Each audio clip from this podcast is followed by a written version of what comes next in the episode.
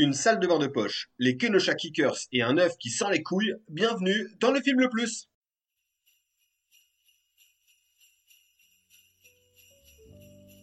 Ho ho ho Bonjour Super Ciné Battle, c'est le Père Noël.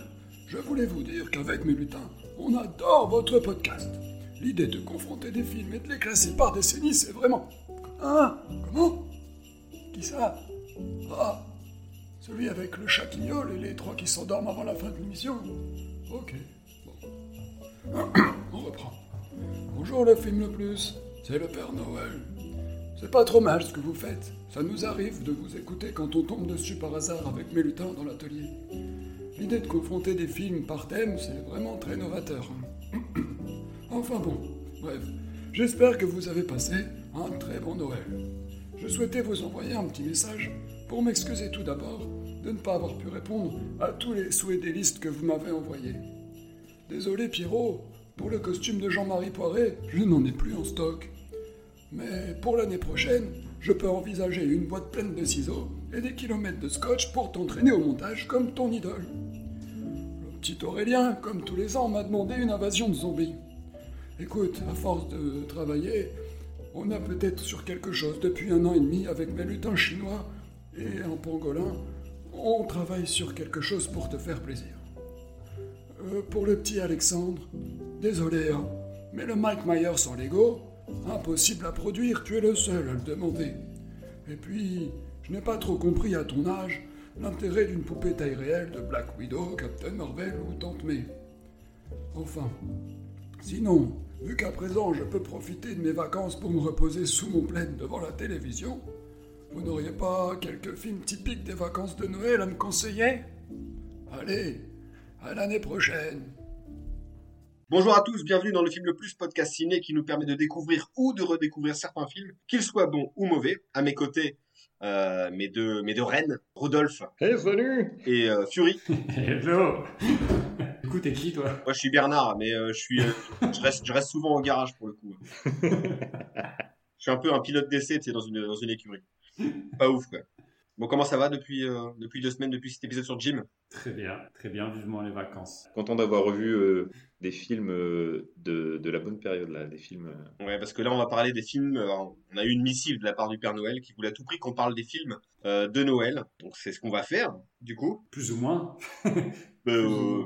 Ouais, bon, bref, vous, vous verrez que j'ai- des arguments. Alors avant de commencer, euh, on commence pas notre podcast sur notre top 3. Et aujourd'hui, puisqu'on arrive en fin d'année, que c'est le dernier épisode de, de l'année, euh, je vais vous demander votre top 3 des films de 2021. Ça, c'est original comme concept. Ouais, on n'a pas découvert l'Amérique là. Euh, Alex? Euh, top 3, je vais, euh, il y a Mitchell contre les machines. J'ai vraiment bien aimé ce film. Après, il y a euh, The Father aussi. C'est le premier film que j'ai revu euh, au cinéma après euh, les, toutes les périodes de confinement et tout ça. Et ça m'a marqué, il me marque encore ce film. Et en 3, j'hésite entre euh, Suicide Squad et euh, Dune. Donc je vais prendre Dune pour faire chez Pierrot. Non, mais t'as, t'as le droit. C'est l'un des rares films que j'ai vu au cinéma. Il y sera. Euh, Aurel? Euh, moi, je vais en 3, j'ai pas réussi à départager, alors j'en mets deux. Je vais faire une Alex. C'est vrai que c'est, recours. Euh, j'ai, ex aequo, j'ai euh, The Stylist de Gilles Guevard-Vizian. C'est une, coiffeuse euh, qui a fait un film que j'ai vu à Gérardmer, et, euh, qui est une, une sorte de maniaque au féminin. Je sais plus si j'en ai déjà parlé dans le podcast ou pas, que j'ai vraiment marqué avec Brie Grant et Najarat Hossein. Euh, et The Deep House de Julien Maury et Alexandre Bustillo avec James Jagger, le fils de Mick Jagger, qui est une histoire de, de maison hantée sous l'eau que j'ai que j'ai adoré. J'ai- J'aime beaucoup leur cinéma. En deux, euh, j'ai mis euh, ben, Titane de Julia Ducournau euh, pour la proposition parce que c'est un film fou, parce que parce c'est fou qu'il ait gagné la Palme d'Or et que et que voilà, ça ressemble à, rien d'autre. Et en un, euh, je vais faire pas original, j'ai mis le, le Snyder Cut de Justice League qui restera l'événement marquant de l'année pour moi. Et j'ai triché un peu, j'ai fait un top 3 des films que j'ai pas encore vus et que j'ai vraiment envie de voir, qui sont euh, Sound of Metal, Benedetta et Last Night in Soho de euh, d'Edgar Wright. Ok, très bien. Toujours court, hein, toujours su- succinct. Ouais. Euh, moi, j'en ai, bah, j'en ai 12. euh, Non, non. Moi, ce sera un top 3 parce que je respecte les règles. Alors, top 3 des films 2021 pour moi, c'est tout d'abord Judas and the Black Messiah de Shaka King avec Daniel Kaluuya notamment. qui d'ailleurs avait remporté l'Oscar du meilleur second rôle masculin pour celui-ci. Euh, je sais pas si vous l'aviez vu. Ça parle euh, d'une infiltration en fait euh, d'un membre, enfin d'un membre d'un délinquant. d'eau dans un plafond, c'est passionnant. Ouais, c'est une histoire de plombier. Ouais, et puis en plus il y a Martin Lamotte, donc tout ce que j'aime. non, non, c'est euh, c'est l'histoire d'un gars qui va infiltrer du coup pour le compte du FBI euh, les Black Panthers euh, et jusqu'à du coup à l'assassinat du, du fameux Fred Hampton qui était le leader de ce mouvement. C'est un film vraiment génialissime à voir. Un film qu'on a qu'on a traité dans ce podcast que je vais mettre dans le dans le top 3 parce que je, je vais quand même vous le dire avant euh, avant de le dire. Je trouve qu'on a eu une année 2021 en termes de films assez pauvre et qu'on a un podcast qui regarde plus dans le rétro que que devant pour le coup. Euh, c'est Oxygène d'Alexandre Aja que je mets dans Oh. mon top 3. Ah oui. Je suis Top 3 étonné. de 2021. Bah non, non, euh, même s'il a des, je trouve qu'il a des défauts, malgré tout, euh, bah, c'était l'un de ceux qui m'a, qui m'a le plus marqué. Et enfin, un truc un peu plus, euh, un peu plus bébé, on va dire. Lucas des studios Pixar. Moi, j'ai kiffé. Voilà. Tout C'est le simplement. côté italien, ça. Ah là là! Je, suis plus, bre... t'as une imitation. Je suis, plus breton qu'italien pour le coup. Bon alors, euh, petit rappel du principe de l'émission. Nous avons sélectionné un thème, ou plutôt le Père Noël nous a imposé un thème. Puisque nous sommes trois, euh, nous avons choisi chacun un film autour de ce thème. Mes amis et moi allons ensuite débattre, confronter ces films selon différents critères, à savoir le scénario, le jeu d'acteur, la réalisation, plus une catégorie bonus qu'on dévoilera en fin d'épisode. Et puisque c'est Noël, nous voulons déterminer aujourd'hui quel est le film le plus noélique. Mais Pierrot, qu'est-ce qu'un film noélique? Un film noélique, évidemment, c'est un film qui, qui traite de Noël ou pas forcément qui, euh, qui, voilà, qui, qui prend les, qui utilise les valeurs de Noël, donc à savoir le, le partage, les cadeaux, euh, la neige, euh, voilà, tout ce, tout ce décorum-là qu'on, Et surtout, c'est bien. plutôt un film qu'on peut, qu'on aurait pu regarder, enfin qu'on peut regarder pendant les vacances de Noël. Tout à fait. Est-ce que Ça. c'est pas plus, c'est ça quoi. C'est comme ça qu'on a défini.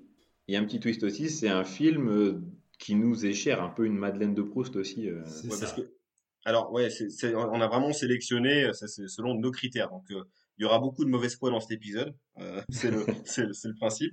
Sauf qu'on a des garde-fous. Oui, on ah oui. imposé un garde-fou. Pour celui-ci, la règle, elle est simple. Aucun de nous pourra voter pour son propre épisode, pour l'épisode que, que nous avons choisi. Pour son film, pardon. Pour son film, pardon, c'est ça. Donc, on pourra, voilà. Euh, on va commencer du coup par fou. dévoiler. On fou. transgresse les règles, quoi. C'est incroyable. Donc, moi, je me demande vraiment, je l'ai pas encore dévoilé mon film, mais je me demande vraiment qui va voter pour le mien. J'espère être vraiment euh, costaud au niveau des arguments là. Mais je pense que je le suis. Euh, les gars, on commence?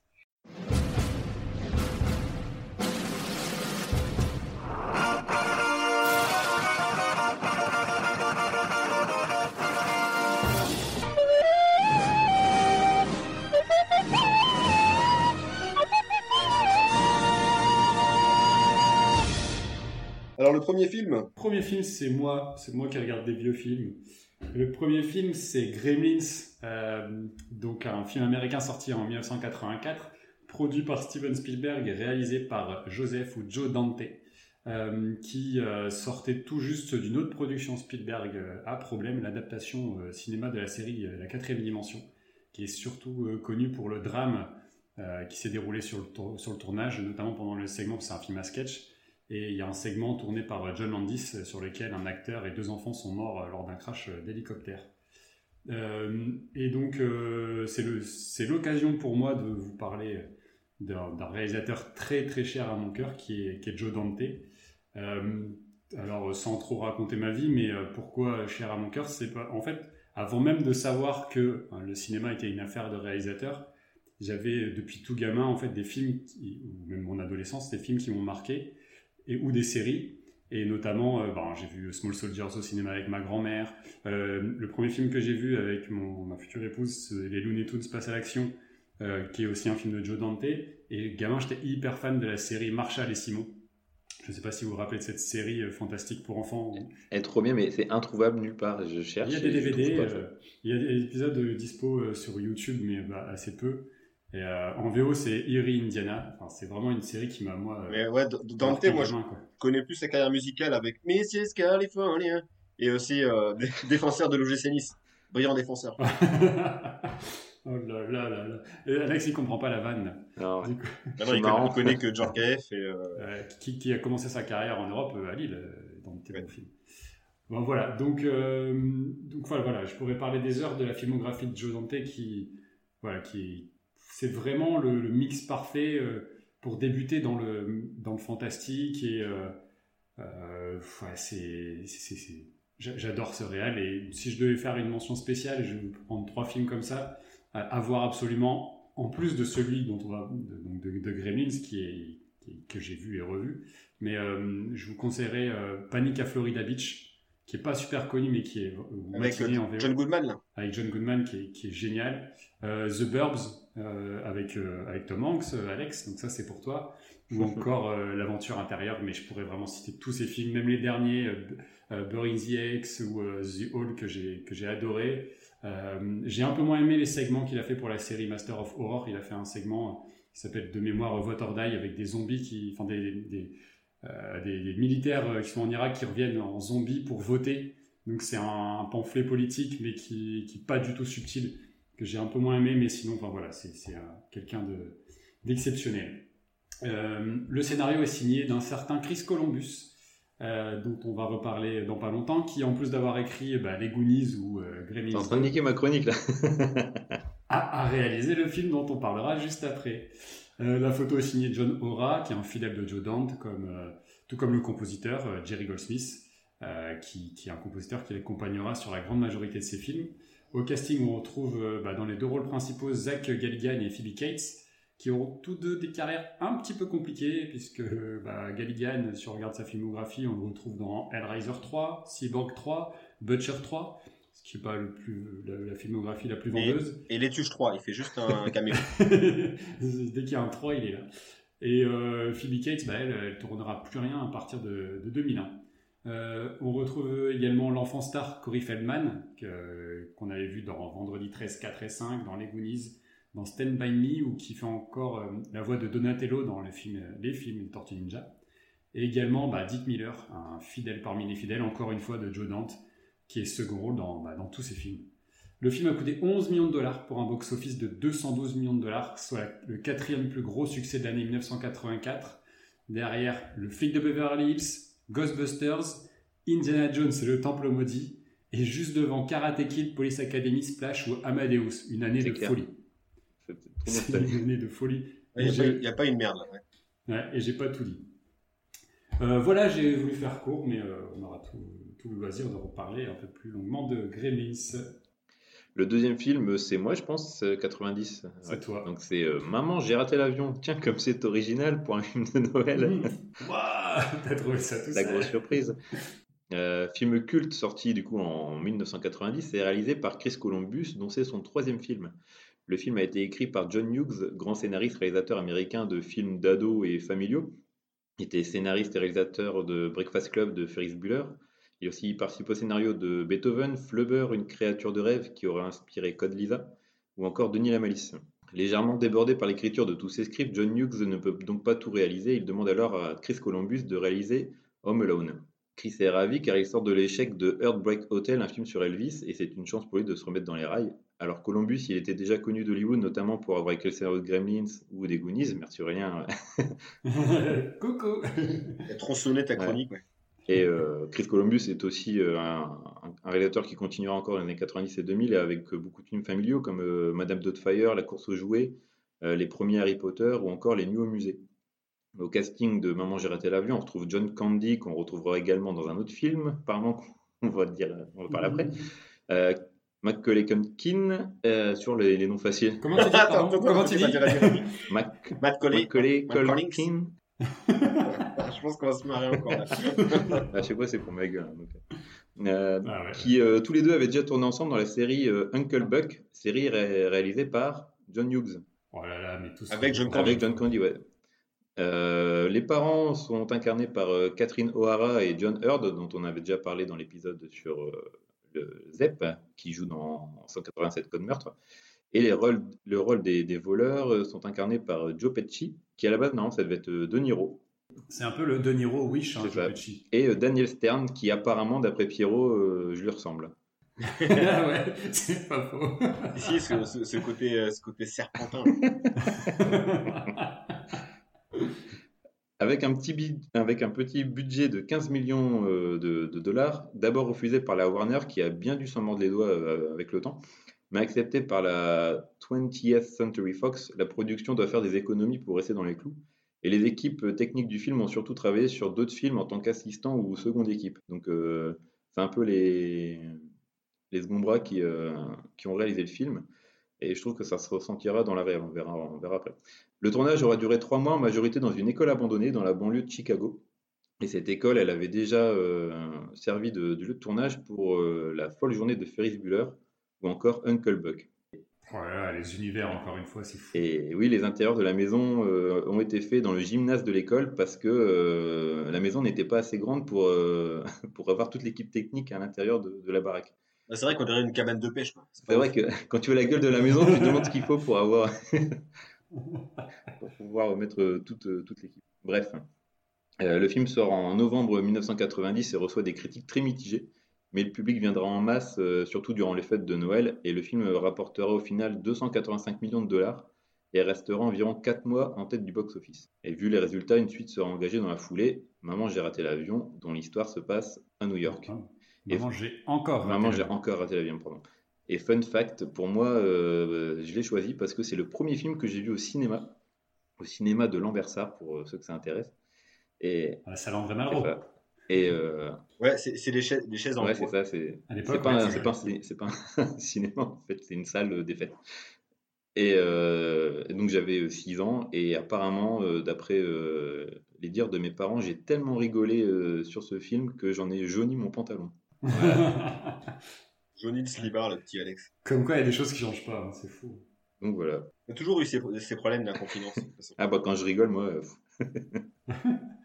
D'ailleurs, c'est Ouais. Tena qui sponsorise le podcast. hein, maintenant, Maintenant, il nous fait plus l'enduropale dans son slip. euh, c'est plus marron, euh, marron sableux. voilà, voilà. c'est Noël, c'est l'esprit de Noël, allez. C'est le Noël. Euh, oh, merci les minicums. bah, il faut, citer tout ce, qui est, tout ce qui est noélique et les minicubs, euh, c'est clairement noélique. Je peux passer à la suite Oui. Alors, le film suivant, le film suivant, surprise, parce que c'est pas forcément un choix évident, c'est Raster Rocket, film américain sorti en 1993, produit par les studios Walt Disney Pictures, réalisé par John Turtletaube, incroyable, incroyable nom de famille celui-là, euh, qui a notamment réalisé Benjamin Gates avec Nicolas Cage, hein, vous savez, les, les, les sous Indiana Jones, sortis euh, au milieu des années 2000, catastrophique d'ailleurs.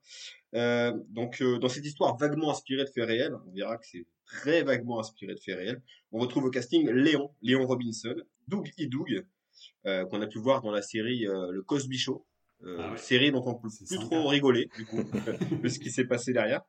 Euh, Malik Yoba dans le rôle de Yul Brynner, Rolly D. Lewis dans le rôle de Junior Beville, et évidemment John Candy, qu'on avait déjà vu du coup dans Maman, j'ai raté l'avion, mais aussi dans des films sérieux comme JFK, que je vous encourage à voir, d'Oliver Stone. Chef-d'œuvre. Chef-d'œuvre, ouais. À la BO, surprise, c'est Hans Zimmer qui s'y colle bien avant qu'il ne découvre le bruit marron avec ses basses infernales. Elle est parfaite. Mais, mais également Jimmy Cliff avec la reprise de I can take Lily now, Babylon. Euh, c'est un peu cliché, mais euh, ça, fait, ça fait du bien. T'es en feu ce soir. faut savoir que Denzel Washington et Eddie Murphy étaient pressentis hein, pour les rôles de Daenerys Bannock, donc le personnage principal, et son meilleur ami Sanka Coffey. Disney envisageait même le majestueux Wesley Snipes pour le rôle de Yul Brynner et Marlon Wayans dans le rôle de Junior Beville. Euh, Putain, ça aurait eu carrément une autre gueule. hein. Ça aurait été différent, mais je pense que on n'aurait pas pu kiffer les personnages s'ils étaient interprétés par des stars. Et puis surtout la guerre d'ego, je t'en parle même pas. Là, Là, le réalisateur, il doit s'arracher les cheveux. C'est le, PSG à gérer, c'est Mauricio Pochettino, ouais. il a putain. Alors en, en termes de chiffres, hein, pour un budget de 14 millions de dollars, il en rapporta plus de 150 millions à travers le monde, dont 2 500 000 entrées en France, euh, dont mes parents et ma grand-mère. Dédicace. Euh, ma ma grand-mère qui vit euh, désormais dans une boîte en bois. Bisous mamie. Allez. Ah, cette émission elle commence trop fort. On a perdu Alex. Vas-y, continue. Mais c'est fini. Ah, C'est fini. Je crois que j'ai fait un peu le... Tu finis sur euh, la mort de ta grand-mère, génial. que j'embrasse très fort. hein. Bonne fête. Bon. Bah, bah, écoute, euh, bah, passons à la bagarre. hein. Let's get ready to rumble! Donc, on va d'abord parler du, scénario du premier film, donc Les Gremlins. C'est moi, c'est moi. Euh, je pas préparé de scénario d'ailleurs.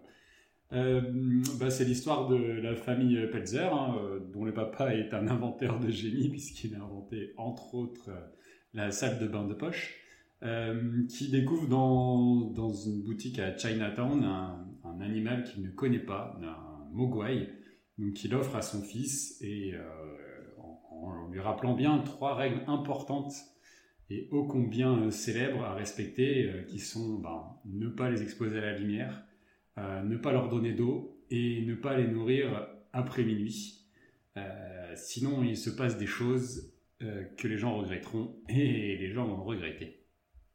Je pense que tout le monde connaît à peu près ces règles et le scénario de Gremlins de manière générale qui est vraiment inscrit dans la pop culture aujourd'hui.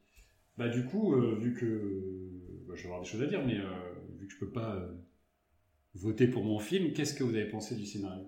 Moi, le scénario, bah, même si j'avais déjà vu le film, je trouve hyper intelligent et puis hyper progressif. Après, c'est, je trouve quand même ça très enfantin. Bon, c'est un film qui se présente comme, enfin, moi, quand j'étais petit, je le percevais comme un film gore, donc il me faisait un petit peu peur. L'approche me faisait un petit peu peur. Et non, au final, je trouve très malin ce scénar, notamment au début avec ses règles.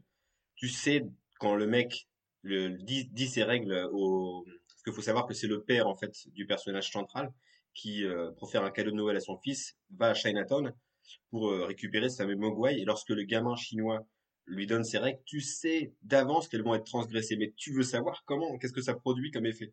Donc c'est vraiment cette impatience-là euh, qui est justement graduelle et euh, tu découvres petit à petit le- le- les catastrophes que ça, que ça va engendrer. Donc ça, au niveau de la progression, j'ai trouvé ça super.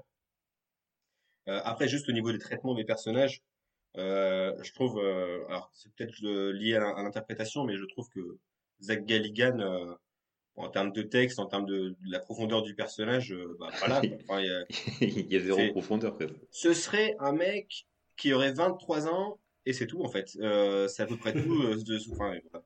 Un Pas- peu pas ouf, concon, un peu concon. hein. D'ailleurs, son meilleur pote, il a, il a 9 ans, quoi. Donc, euh, Ouais, ouais. Et quand, ouais, quand t'as 23 ans, que ton meilleur pote a 9 ans, euh, pose-toi des questions, gars. Ouais.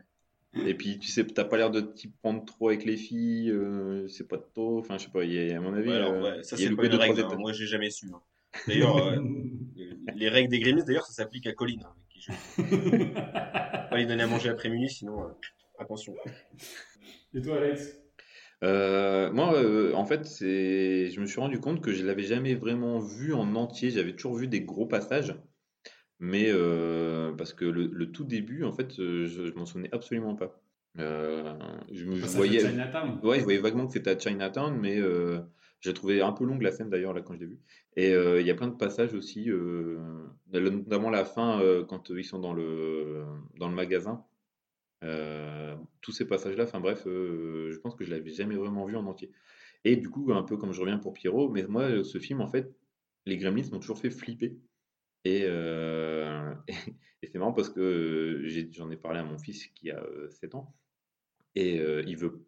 Enfin, déjà, je ne vais pas le laisser le voir parce que je trouve qu'il y a quand même. C'est un peu gore. C'est pas adapté aux enfants. C'est Ouais, pas la- adapté. La, la scène où Grimmins finit dans un micro-ondes. euh, Ouais, tout, tout- tout Ouais, ce dans, passage-là. dans- euh, dans le mixeur et tout. C'est vrai, ouais. Même si le sang euh, est vert, hein, mais ça reste. Puis ils sont assez impressionnants, les marionnettes sont assez impressionnantes quand même. C'est ça, c'est que c'est c'est assez bien fait. Et du coup, euh, voilà, je je sais plus ce que je voulais dire.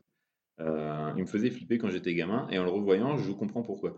Parce que c'est vrai que les marionnettes sont super bien faites. Et euh, ma femme l'avait jamais vu non plus, et je l'ai forcé à, ce qu'elle le regarde, parce qu'elle n'est pas du tout fan de ce genre de film. Et, euh, et je retrouve un peu son avis en disant que c'était, c'est un peu, ça a vieilli en fait, je trouve, comme j'ai eu un peu de mal à, me mettre dedans dans l'histoire.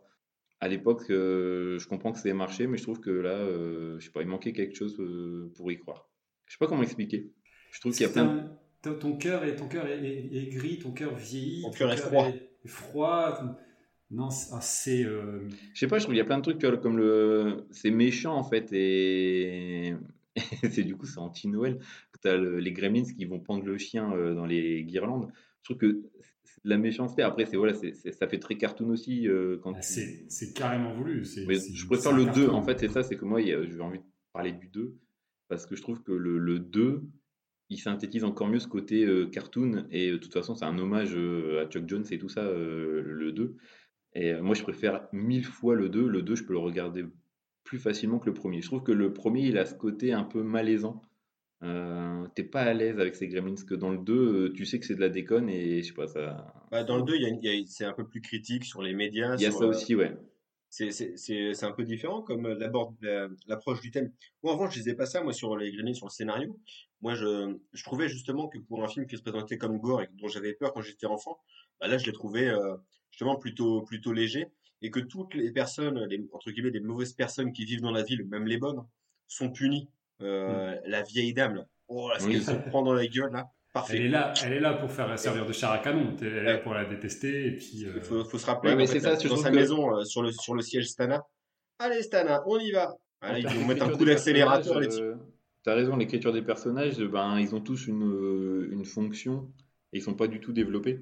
En fait, c'est, mais c'est, c'est voulu, c'est, c'est vraiment juste un cartoon. Le film, tout film est un cartoon. Et il pousse les potards à fond dans le 2, il va encore plus loin là-dessus. Mais c'est, vraiment déjà, déjà ça dans, euh, dans le premier. Et euh, bah, déjà, les Gremlins, euh, donc c'est, une légende de l'aviation, hein, les Gremlins, Ouais. euh, qui date de la, de la Seconde Guerre mondiale et qui a eu des adaptations ensuite.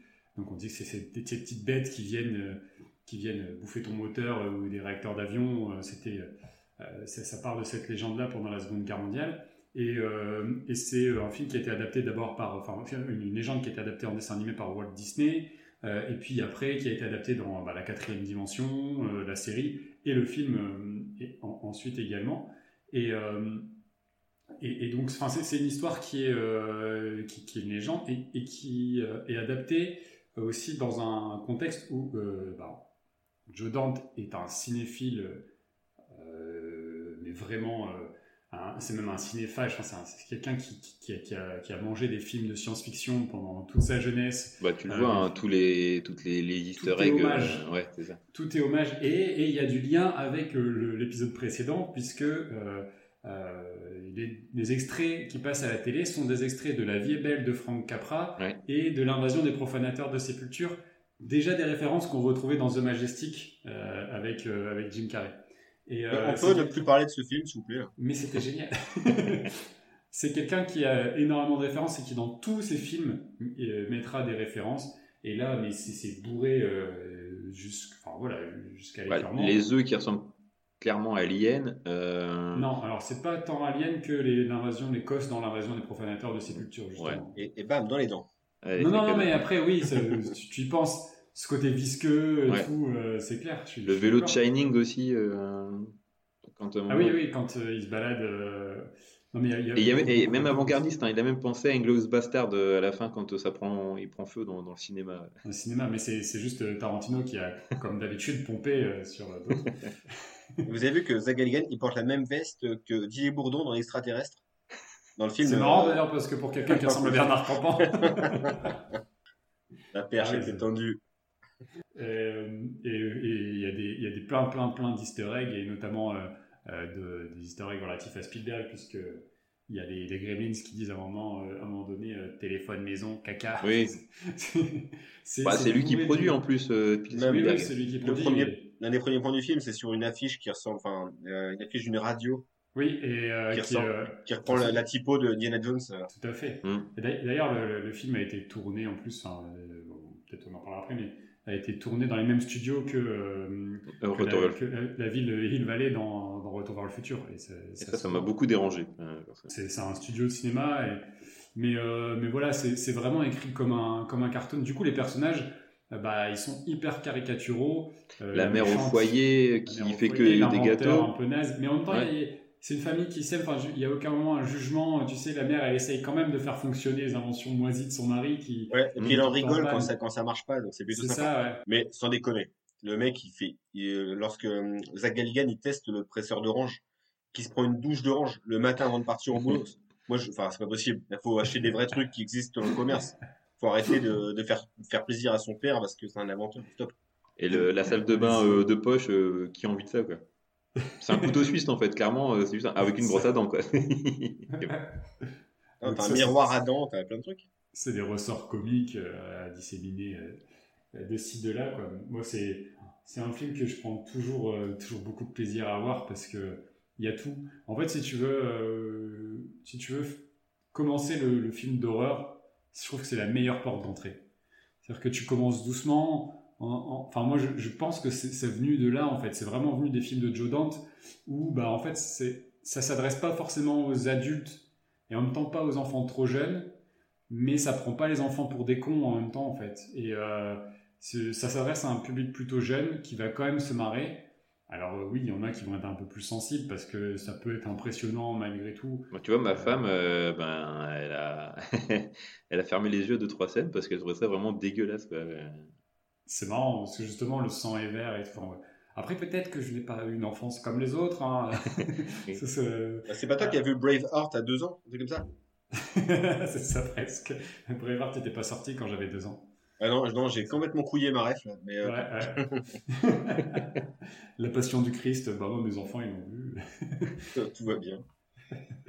Non, non, non, mais, euh, mais non, mais je sais que je l'ai vu jeune euh, et, et j'ai vu deux- le 2. Euh, pense que j'ai vu le 2 avant le 1 et que j'ai vu assez jeune. Je pense aussi, ouais. euh, comme j'ai vu Terminator 2 euh, très jeune et qui m'a marqué, alors qu'il y a des passages quand même un peu, un peu durs, mais c'est une autre époque, euh, j'ai envie de dire. Quoi. Bah, il y a ça aussi, c'est qu'à l'époque, on avait plus facilement, euh, enfin, des films, c'était un peu plus violent, quoi. Euh, Toute cette Ouais, époque de films de Stallone, euh, Schwarzy, où euh, ben, les mecs ils se prenaient des coups et euh, c'était aussi les One, One Army Hero, tu vois, c'était. euh, Ouais, ouais.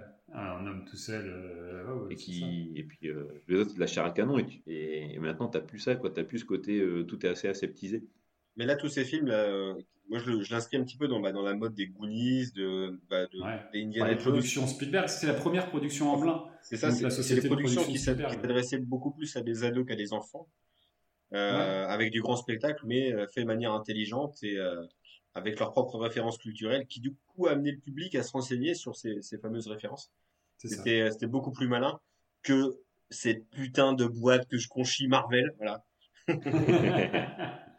ah, c'était. Ouais, ouais, ouais. Mais après, ça, ça- on va on va passer pour des vieux cons réac, mais euh, je suis d'accord avec Ah, toi. mais, non, mais ça, je m'en fous de passer pour. non, mais je- pour moi, c'est incomparable. C'est-à-dire qu'il en met une branlée. Au niveau, Ah même ouais. euh, les Gremlins met une branlée à toutes, toutes les productions Marvel. Et même euh, d'ici d'ailleurs. Hein. Snyder compris.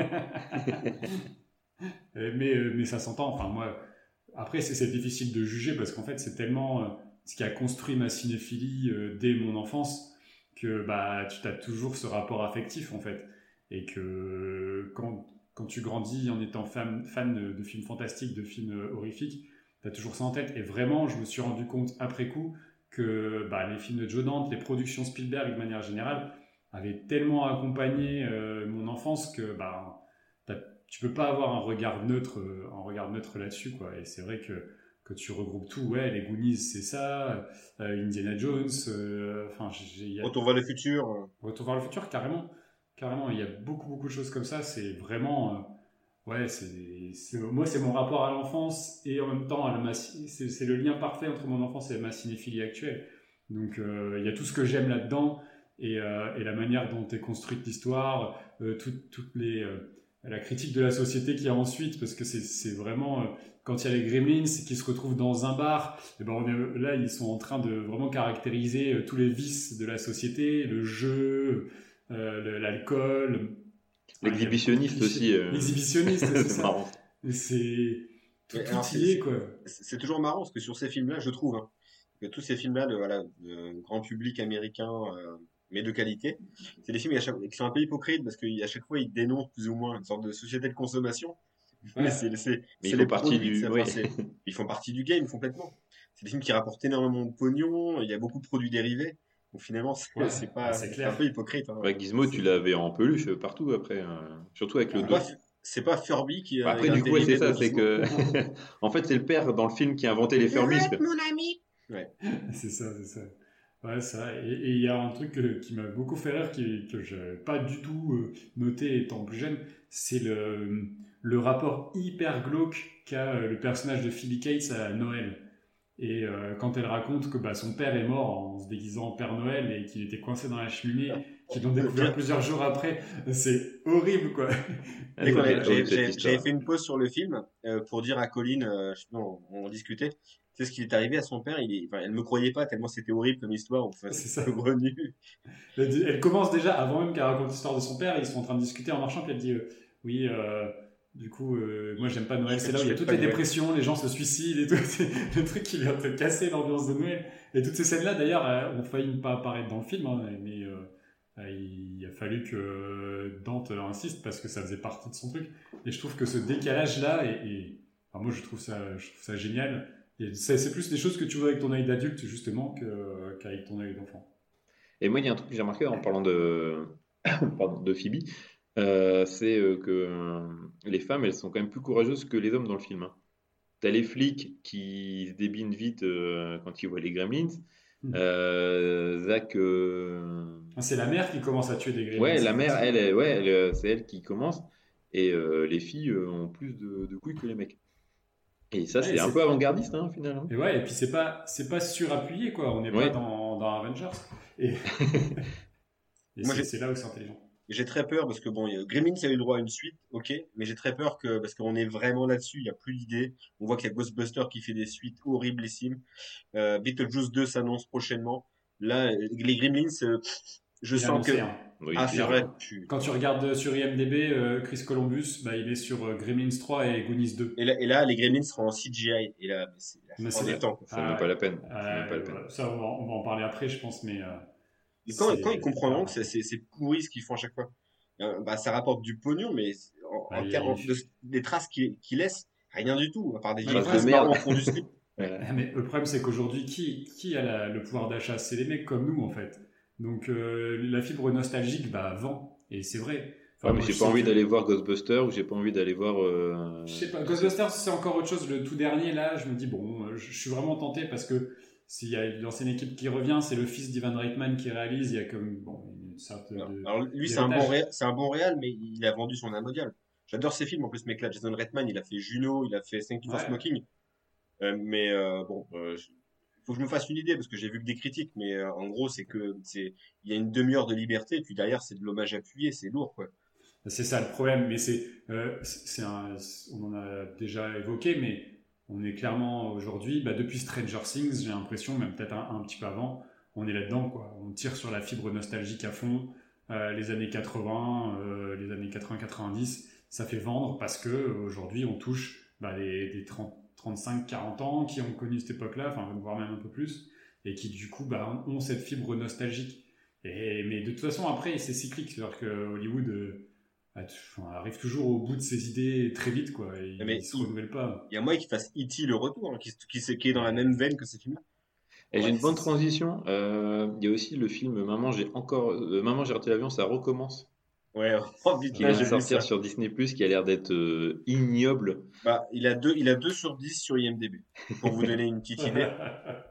J'ai même pas envie de le voir et euh, non, voilà, on regardera pas, je pense. Pas, ça sert à rien. pour se faire du mal. Parce que il n'y aura aucune trace de ces Il y, a, films. Da- il y a Daniel Stern en CGI. Et ça, ça vaut le coup. ah bah, on rigole pas parce qu'avec le, c'est quoi le deepfake, euh, on est, on est là aujourd'hui. Mais là, ils ont pris Vincent Lindon, ils ont mis des petits capteurs. Hop, motion capture, Daniel Stern. Terminé. Ils sont forts, les mecs. Euh, bah du coup, bah, bah, très très belle transition. T'as vu ça? Eh, C'était pas du tout travaillé. Et on, on passe logiquement, du coup, au second film. Maman, j'ai raté l'avion. Alors, euh, petit scénario pour euh, les trois du fond qui n'ont jamais vu le film. Qui, Euh. qui dorment au fond, là. La famille McAllister a décidé de partir en vacances à Paris et euh, bah, ils oublient euh, Kevin euh, dans la maison. Et euh, pas de bol pour Kevin, il y a des voleurs qui sont dans le quartier et euh, ils veulent euh, s'attaquer à la jolie maison des parents. Et Kevin, qu'est-ce qu'il va faire? Il va défendre sa maison. Voilà. Et tu l'as écrit le scénario Non, non, je viens d'inventer là, je viens de le. Enfin, d'inventer, je viens de. Ah ouais, Au ça feeling, travaille, au feeling. ça, ça travaille plus, là. C'est- Ouais, bah, c'est les vacances. hein. Ok, non, mais au moins, ouais, non, mais c'est clair, c'est ça, le scénario. Il n'y a pas, Bah. pas grand-chose à rajouter. c'est ça, c'est ça, c'est ça, c'est ça. Typiquement film de notre enfance, euh, typiquement euh, bah, un enfant euh, qui défend sa maison, euh, qui, qui, qui, qui, qui élabore un plan avec plein de gadgets et tout. Euh, quand t'es gamin, c'est génial, quoi. C'est génial Ah ouais, de découvrir Mais ça. c'est marrant parce que c'est un film que j'ai adoré enfant. Et puis à un moment donné, il y a un- une petite période de désamour. En fait, je m'en foutais. Je trouvais que c'était un, un film lambda. Et avec l'âge, euh, je sais pas, autour de 20 27, 28, 29, 30, 30 ans, bam, là, je, je me redécouvrais avec un, un- voilà, beaucoup de nostalgie. Je suis tout à fait dans ton, dans ton esprit. là. C'est exactement pareil. Et je- surtout je- le fait d'avoir Quand je dis que j'aimais pas, je, je chiais dessus. C'est-à-dire que les suites, euh, Maman, je m'occupe des méchants, euh, Bébé, ça- parents, vadrouille, euh, tous les trucs euh, comme ça, j'en pouvais plus en fait. Ça n'a rien à voir. Non, euh, si, c'est le même, euh, c'est le, c'est le Home Alone euh, verse. Tu vois, c'est Ouais, un peu le- ouais, d'accord. Maman, euh, je m'occupe des méchants. euh, non, ça c'est. J'ai pas vu. Avec, D'ailleurs, il y a, avec une puce électronique, je sais pas quoi, dans un dans une voiture téléguidée, c'est ça, je crois le scénar. Ça n'a aucun pas- sens. C'est vraiment. euh, Et il y a, pas une jeune, euh, comment elle s'appelle, Black Widow, là euh, Oui, si, ouais, elle est dedans. Euh, Scarlett Johansson. Scarlett Johansson. Ouais, je l'ai bien dit, eh, t'as vu. Non, mais ouais, bah, après Maman, j'ai raté l'avion, ça, je trouve que le film, il sera intemporel. Tu peux le regarder dans les années 90, en 2000, en 2010, en 2020. Je trouve qu'il marche toujours. Et je pense que, non, ce film-là, euh, il marche pas dans le sens aujourd'hui, t'as un portable.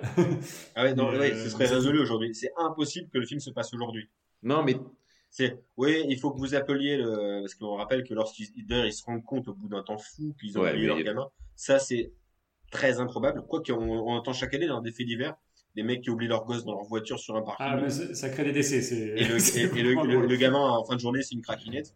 Euh, ça, ça arrive chaque année, mais bon, là, là c'est abusé quand même. Euh, Ils, ils recomptent les enfants. Ouais, en fait, je trouvais ça malin maintenant Ouais. en le revoyant, en disant ils, ils ont quand même trouvé euh, à chaque fois de bonnes justifi- justifications. C'est-à-dire que euh, j'avais oublié le coup de la branche qui tombe sur les câbles électriques, donc qui viennent et, et, et téléphoniques, donc ça vient. euh, bah, c'est pour ça qu'ils arrivent, qu'ils se réveillent tard le matin, donc ils sont pressés. Il n'y a plus de ligne de téléphone. Euh, Il y a le, le gamin des voisins qui vient euh, fou- farfouiller dans le camion. Du coup, bah, lors du comptage, comme il ressemble à Kevin, euh, il est compté et, et en plus, Kevin fait une connerie la veille, donc il est dans, la, dans, la- dans le grenier et son passeport est envoyé à la poubelle avec le reste des- du coca et des, des sopalins. Donc je trouve que le, Ouais. L'improbable voilà, est bien couvert. Le, quoi. le- le scénario se Ouais, couvre. hein. c'est clair, tu ça peux malin. pas, ça, tu peux pas le renier. Après, euh, c'est une fois qu'ils sont dans l'avion, là, tu te dis, putain, les- ils laissent les, les enfants euh, en seconde et les, et les parents, ils sont en première. Mais normal, Euh, oh, ils, profitent. T'as t'as vu, ils ont une baraque de fous. À un moment donné, ils ont les moyens de se le payer. Ah, je pense que le père McAllister, je sais pas ce qu'il fait comme taf, mais. euh, je en revanche, pas, euh, je connais pas. pas, je connais pas le vol Chicago-Orly. hein. Cette ligne n'existe pas du tout. hein. N'atterrit pas à Orly de Chicago. hein. Et le mec, il s'y connaît en plus. Euh, je travaille dans le domaine, ça n'existe pas. Le vol long courrier vers les États-Unis d'Orly, stop. Arrêtez de nous prendre pour Ah. des pour des cons. C'est Roissy? C'est Roissy. Et paf. Et bim, il faut être précis. Orly, c'est simple. Orly, c'est les Caraïbes ou Bélouard. Il y a que deux destinations possibles. ah, et c'est pas là où il y a une maison d'un magicien, là, je sais plus. T'es en train, t'es en train de me parler de la maison d'Houdini, là Je trouve qu'on en a pas assez parlé dans le podcast. Il y a des trucs qui sont malins, tu vois, tu parles de, de, de, de tout ce début de film. Après, c'est aussi euh, les peurs des enfants avec euh, quand il va dans, dans la cave avec la, la chaudière qui ressemble euh, imaginaire. Pour lui, c'est un monstre. Je trouve que le film, il parle aux enfants. C'est vraiment un film euh, qui parle aux enfants. Et bon, je pense que, Aurélien, tu l'as vu, euh, tu l'as montré à, tes gosses Oui. et, et moi aussi. Plusieurs fois. Et euh, ouais, pareil. Et, et bah, c'est toujours un plaisir. Tu les vois rigoler.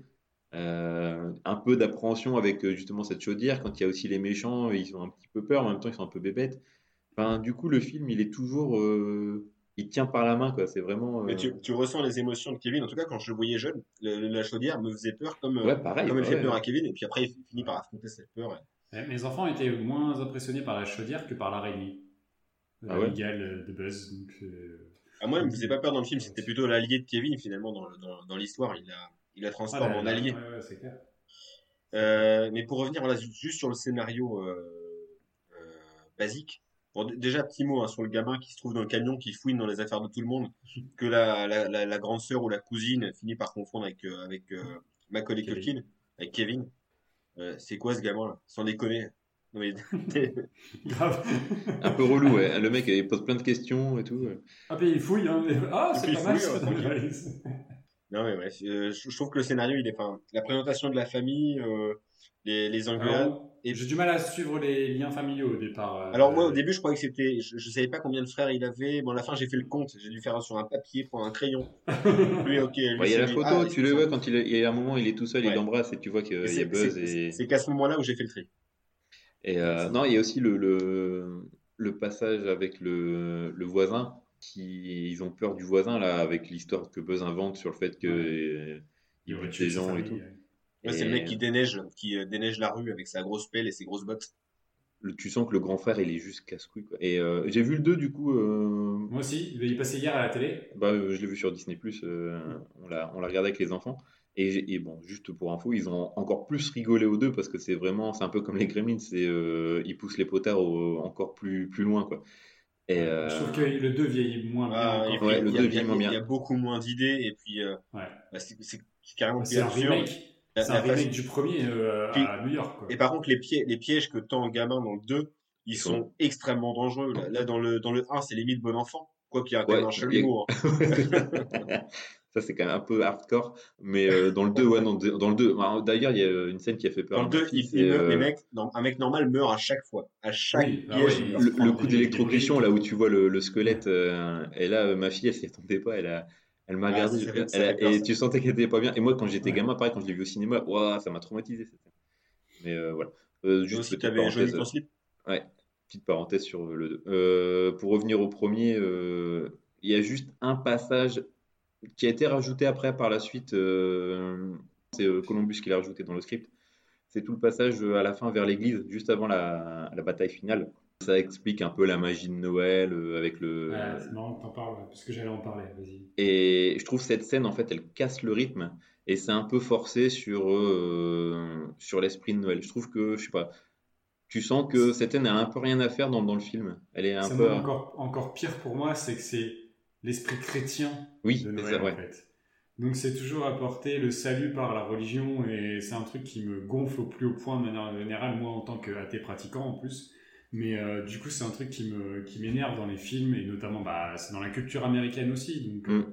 c'est c'est un truc qui me dérange et là je- ouais ça passe vraiment c'est vraiment le salut qui passe par l'église et je trouvais ça euh, vraiment lourdeau au même titre que je tiens à, euh, à, à m'insurger contre le très mauvais traitement infligé aux micro-machines dans le film. Je suis tout à fait d'accord. Quand tu vois le prix que ça, coûte maintenant, euh, les écraser, les défoncer, c'est Ah non, j'étais choqué, quoi. J'étais vraiment pas bien en voyant tous ces micro-machines. C'est. c'est Ouais. pas- Ouais, vous avez raison. quoi. Cette séquence-là, moi, elle me. Alors, je suis comme toi, ouais, je suis athée euh, pratiquement. Mais le. Non, moi, elle me- elle, elle m'émeut. Par contre, je me, je me pose une vraie question. C'est que le, le- c'est le voisin du quartier. Il voit ce gamin tout seul depuis. Bah, c'est- ça se dure un, un bon week-end. Fait bon, bah, ça a l'air d'aller. Tu te débrouilles bien finalement. euh, Mais J'avais mais jamais app- pensé à appelle, truc-là. euh, prends- Prends-le chez toi. Qu'est-ce que tu fais là ouais. Ah, il, il vient à la fin quand même. hein. Ouais, il le laisse bien se démerder avec les, les voleurs, et puis après il dit ça. euh, Bon, je vais quand même Ouais, je prends un appel quand même. C'est Et un truc, et un truc, alors c'est dans un film, ce qui est vraiment extrêmement bien écrit, c'est l'enchaînement des, des, euh, des pièges, qui, de mes souvenirs, étaient beaucoup plus longues. Oui, c'est ça, c'est que ça c'est dure 10 tout, minutes. au Ça dure, bah, même pas, ouais, ça dure Ouais. 7 minutes. Et, pourtant, c'est, euh. tu te souviens de, de, de ça, mais à 100%, et tu as l'impression que ça dure tout le film, mais en fait, non. Ce qui est marrant, ce qui est bien fait, dans le 2 aussi, c'est pareil, c'est tout ce que euh, Kevin fait euh, pour faire croire aux adultes qu'il y a, de la... il y a des adultes avec lui. Dans le 1, c'est quand euh, il prend le Michael Jordan, euh, taille géante, là, et qu'il le fait tourner avec un train. Tous ces trucs-là. hein. Toutes ces choses-là qui sont, euh, qui sont malins. Et dans le 2, c'est pareil avec le clown euh, gonflable qui, qui fait danser dans, dans la douche pour faire croire qu'il y a le père euh, dans, dans la suite. euh, bon, bah, bref. Et euh, Ouais, mais sur vous, ça serait- en fait, c'est des, des gags qui se répondent. oui, c'est ça. Mais je trouve que. Et c'est pour ça, je pense que quand tu vois le film, tu te dis ça dure que 10 minutes. Puis pareil aussi, euh, c'est pour ça, il y a le, le film avec euh, t'as 10 petites secondes pour bouger ton gros cul dégueulasse. Euh, quand il veut commande la pizza et qu'il veut pas payer le, le livreur. Moi, en tout cas, j'ai eu ce ressenti-là, c'est que bah, vu qu'il y a tous ces petits trucs qui sont faits avant, tu penses que ça fait aussi partie de, de la fin avec les voleurs. Enfin, je sais pas, moi je le voyais comme ça quand j'étais gamin. Et c'est vrai quand tu le revois maintenant, tu fais Ah ouais, c'est que ça en fait. Et mon fils, il a eu cette réaction aussi. Il fait C'est quand les gags Parce que en fait, lui, il attendait vraiment ça. quoi. C'est quand, euh, c'est quand que les méchants ils arrivent. Et après, il y a aussi un truc bien écrit, je trouvais, quand je- euh, quand j'étais petit, et même maintenant, c'est euh, que ferait un enfant, en tout cas dans, les- dans les premières heures où il se rend compte qu'il est tout seul chez lui, euh, t'as envie d'être à sa place, quoi. T'as envie d'être à sa place, Ouais, de ouais, découvrir ce plaisir-là. De, de pouvoir regarder la télé, bouffer ce que tu veux. euh, de éventuellement avoir un fusil à plomb parce que je n'avais pas et de tirer euh, sur un, un truc très américain le, le bac à linge qui va jusqu'à la cave comme dans les Gremlins d'ailleurs hein, ils l'ont Oui. Euh, ça c'est un truc de Chris Columbus je pense il kiffait ce Il va voir ça chez lui quand il était devoir ça chez lui, forcément. Et, et puis, il faut parler aussi de cette scène improbable de... des Kenosha Kickers. Ah putain, génial. Mais elle, elle arrive un peu comme un cheveu sur la soupe. Mais c'est ça qui est fou. C'est ça, c'est que, en fait, pour euh, situer, quand ils ont fait le film, il y a une journée où il y a John Hughes et euh, John Candy qui sont arrivés sur le plateau. Ah, Attends, ju- ju- juste avant pour situer, en gros, euh, la, la mère de Kevin, pour retrouver son fils, quitte Paris et se retrouve aux États-Unis à l'aéroport de Scranton, c'est ça? Possible, ouais. que j'entends dans le film a The Office. Ouais, The Office. Et sur dans cet aéroport, elle va rencontrer du coup la- le personnage que joue John Candy. Et euh, donc pour, euh, pour, pour histoire, euh, il y avait donc le John Candy et John Hughes qui sont venus sur le, tournage euh, une journée. Et Jo- John Candy devait juste faire un petit, un petit truc. Et au final, ils ont tourné non-stop pendant. Enfin, ils ont tourné. Il est resté 23 heures, quasiment toute une journée entière pour faire toutes ces scènes de, de de polka. Et c'était de l'impro total à chaque fois. Et du coup, tu le ressens un peu parce que cette scène, elle dénote aussi dans le film. T'as vraiment. D'ailleurs, ça répond à ça répond à Gremlins parce qu'il y a une, une anecdote encore hyper glauque avec l'enfant coincé dans le funérarium, ce qui m'a fait beaucoup rire. C'est John Candy qui raconte qu'il a oublié son fils toute une journée dans un funérarium au milieu des cadavres. Et puis ça va, au bout de 2-3 semaines, il s'est mis, à- il s'est remis à parler. Et, et- et par contre, en VF et en VO, c'est pas du tout le même ton. C'est-à-dire que Ouais. en VF, le personnage, il vient un petit peu comme un, un, un sauveur au grand cœur, bon, qui est un peu concon, euh, qui va l'aider à avancer dans son chemin. Alors qu'en en VF, en VO, pardon, il est, il, là, c'est carrément un truc, un truc humoristique. C'est, traité, euh, parce que John Candy, c'est un acteur avant tout humoristique. On, Mm. l'utilise essentiellement pour ça à cette époque-là. Et euh, je trouve que les deux versions, elles sont, elles sont radicalement différentes dans le traitement. On dirait que les Français n'ont pas pigé euh, ce qu'était John Candy aux États-Unis. Du coup, on passe à côté de l'émotion euh, voulue. Et cette scène aussi, c'est un peu, enfin, moins, moins, elle, elle casse moins le rythme que, que la scène de l'église, mais c'est pareil, c'est des scènes euh, qui sont tellement euh, hors de, de l'histoire principale qu'elle euh, qu'elle dénote. quoi. Et en même temps, tu t'en souviens surtout le, quand il parle dans l'impro sur les polkas et toutes les chansons de polka. Vous connaissez pas les Kenosha Kickers C'est trop drôle. quoi. Polka, polka, polka twist. Ah, si, c'est excellent. Et puis euh, le traitement aussi des, des, des deux voleurs qui sont vraiment euh, nuls en fait, ils sont vraiment mauvais quoi.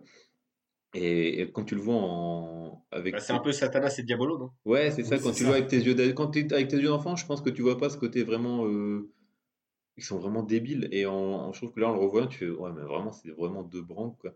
Bah, euh, Ils, ils, Ah, ils- ils sont débiles, mais il y en a un qui l'est plus que l'autre quand même. Il faut dire que Joe Pesci, c'est un petit peu le cerveau, même si bon, c'est pas ouf. Et Daniel Stern, c'est le, le, le grand dadé un peu crétin, euh, qui d'ailleurs veut baptiser leur groupe de, de casseurs, les casseurs flotteurs, puisque Ouais. À chaque fois, à chaque fois qu'il fait un, qu'il fait un, un braquage, en gros, un, cambriolage, il, il ouvre les, les vannes, le robinet, et euh, il inonde la maison euh, qu'ils ont visitée. Super intelligent d'ailleurs euh, de faire ça. C'est un- une, signature qui permet du coup de les retrouver facilement. comme ils ont fait dans les 11 commandements quand euh, ils Ah louent oui, une maison oui. et Eh, ouais, Bon, j'ai mes putain. références hein. Ah oui, mais Ouais, ça, et c'est- des- qui- donc du coup qui aura donné naissance au groupe de Orelsan et Gringe. les Et- casseurs et- poisseux. Et Ah non, ça c'est dans le 2. Ouais. ouais, c'est les casseurs flotteurs du coup. Mais euh, et du coup, euh, je pense que ça a donné une idée. Il y a un autre, une autre référence dans le film qui a dû donner une idée à un autre groupe de rap. C'est la marque de pizza, Little Nero Pizza. Si tu prends les initiales que tu les mets dans l'autre sens, ça fait PNL. Est-ce que tu vois? Moi, je dis- Voilà, il y a des trucs que je remarque, je sais pas pourquoi. Je, je, quand je regarde des films. Et à un moment donné, tu vois, à l'arrière-plan là du euh, de, de l'aéroport d'Orly, c'est marqué JMP. Ce serait pas un truc à Jean-Marie Poiret, une sorte de petite dédicace de Chris Columbus, qu'entre réels ils se respectent. Ah, mais c'est sûr, c'est sûr. ah. Non, pour dire, ouais, ce film, il, il marche, il marche, il marche, il marche encore, tu vois. Enfin, nous, on l'a vu, on avait, euh, on était enfants, on le montre à nos enfants, ils passent un bon moment. Et je pense que euh, si un jour on a des petits enfants, ben, je pense qu'ils vont aussi le kiffer ce film parce que il est tellement bien écrit que ça parle, à, ça parle à tout le monde. quoi. Ouais, non, il est, en termes de scénario, c'est c'est c'est fluide, C'est malin, c'est malin. c'est ouais, c'est malin, malinx le lynx. Euh, bon les Ouais, gars, il y a on un a- truc qui est frustrant quand même, c'est que finalement, il les mange jamais, ces mac and cheese. Oh Ouais. putain, alors ça, ça m'a hanté mais toute ma vie. Euh, et là encore une fois, j'ai fait.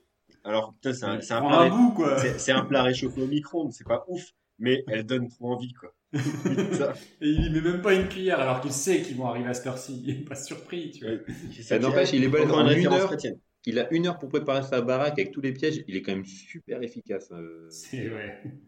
C'est Une heure pour faire tout ça, balèze. Euh, juste pour info, euh, si vous voulez manger des mac and cheese, euh, ceux de Picard sont très bons à 2 euros. Petit conseil culinaire quand t'as pas le temps. euh, Euh, Picard, envoyez-nous des sous. Ou du mac and cheese. Des mac and cheese, on peut en sponsorisant mac and cheese, pas de problème. Ouais, Ouais. c'est pour dire qu'en le revoyant avec un œil adulte, je trouve que le payoff, donc euh, côté euh, piège, etc., se fait vraiment attendre en fait. Ouais, un peu C'est un trop. truc là, en fait, j'ai l'impression que maintenant, bah, depuis qu'on fait post- ce podcast, on a parfois un regard trop. on essaie d'avoir un regard un peu critique. Et du coup, bah là, j'ai trouvé un petit peu le temps long au début, alors que c'est un film que je peux regarder, que j'ai pu regarder euh, quasiment tous les ans, quoi, ou tous les deux ans. à Noël. ce qu'il a Donc, dit euh, sur Maman, j'ai raté l'avion. le mec n'a pas de cœur. c'est ça. Non, non, non, mais, euh, mais c'est, tu le vois avec un autre œil aujourd'hui, mais ça reste, effectivement, ça s'adresse aux enfants, et je trouve que c'est, dans le thème. Ça fait une super transition avec le film suivant. Qui est, qui, est, qui est encore plus dans le thème que les deux films qu'on a choisis, puisqu'il s'agit de Rasta Rocket. Euh, alors, petite présentation du, du- du scénario.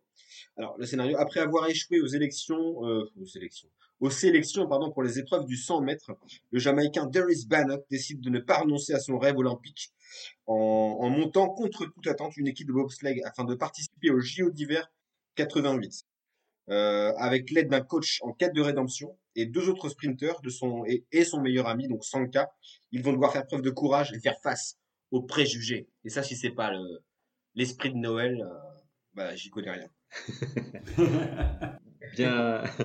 Tu t'en belle pirouette. Moi, ce que j'aime bien, c'est que euh, c'est plus ou moins tiré d'une histoire vraie. Et du coup, euh, quand euh, ça commence avec ça, ben, t'es titillé, quoi. T'as envie de, savoir le, fin mot de l'histoire. Et puis surtout, après, de voir un peu les, différences euh, entre l'histoire Ouais, et. ils sont, qui ils sont sont, quand même assez, euh, oui, qui sont nombreuses. Mais euh, le, forcément, l'idée de, de base, ben, forcément, ouais, ça, ça donne envie de, d'en faire un film. Je trouve que des blagues qui vont euh, au JO d'hiver, c'est, Ouh là là, attention. c'est, c'est- c'est- ouais, c'est, touchy. À l'époque, à l'époque, mais- c'était pas, c'était pas la mode, quoi. Donc, euh, en effet, c'est c'est un sport qui, d'ailleurs, c'est montré dans le film, qui est, euh, pour, bah, pour des raisons purement géographiques, euh, Oui. un sport plus dédié aux, aux- aux blancs, malheureusement. Au blanc de montagne, effectivement. Euh, blancs de montagne, on voit que les Autrichiens, les Américains, les Canadiens, Les euh, Suisses. les Les Suisses, Suisses. les Suisses dont il est, dont il est question dans le film notamment, euh, sont, sont quand même plus, plus coutumiers du fait de participer au JO d'hiver que les Jamaïcains. C'est, c'est logique.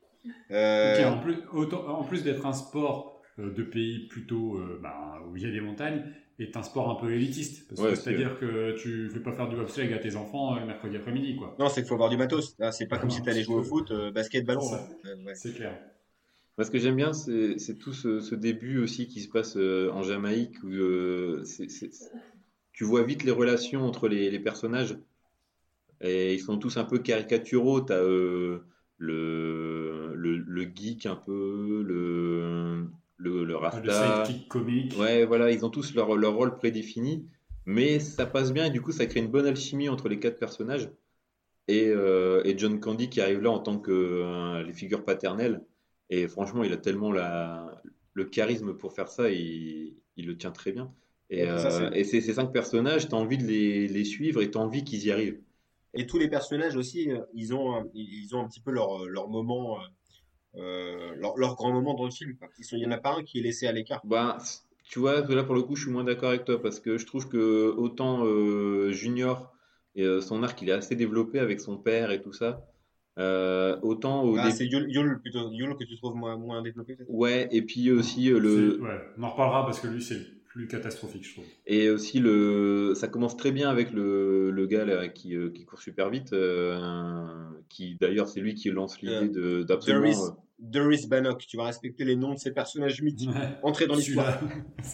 Euh, au début, tu le vois beaucoup, et je trouve qu'il s'efface complètement à la fin, euh, au profit justement de Sanka et de, et de Junior. Euh, Pour rappeler à nos auditeurs, hein, Doris Bannock dans, la- dans le film, c'est euh, donc un- le fils d'un athlète euh, olympique et qui veut du coup marcher dans les traces de son père. Et en gros, c'est le leader du groupe, hein, c'est le beau gosse, celui qui a du charisme, du bagou, euh, euh, voilà, hyper performant. C'est celui qu'on suit au départ, mais après, voilà, il, il va réunir tout ce groupe avec Sanka, du coup son meilleur pote, qui lui est le plus attaché à son pays, donc à la Jamaïque, au folklore de ce pays. D'ailleurs, il va le rappeler au cours d'un discours la- larmoyant dans le film. Moi, j'ai chialé encore une fois, comme à chaque fois. Euh, Yule, donc c'est le, gros costaud, le dur à cuire. Repris de justice, on sait pas vraiment. euh, Ouais, c'est ça, son personnage n'est pas très développé. hein. Et puis il est prêt à tout du coup pour quitter ce pays, euh, y compris euh, partir en bobsleigh. Et Junior, du coup, le fils de riche, naïf, donc au caractère peu affirmé au début, parce qu'après ça va changer. Et c'est lui qui permet, euh, grâce à son généreux don, du coup, de partir au JO. Euh, et c'est un peu le liant de l'équipe, j'ai trouvé. Parce qu'à chaque fois, en gros, il vient essayer de rabobicher les. Euh, rabo- non, pardon, rabibocher les uns les autres, c'est ça.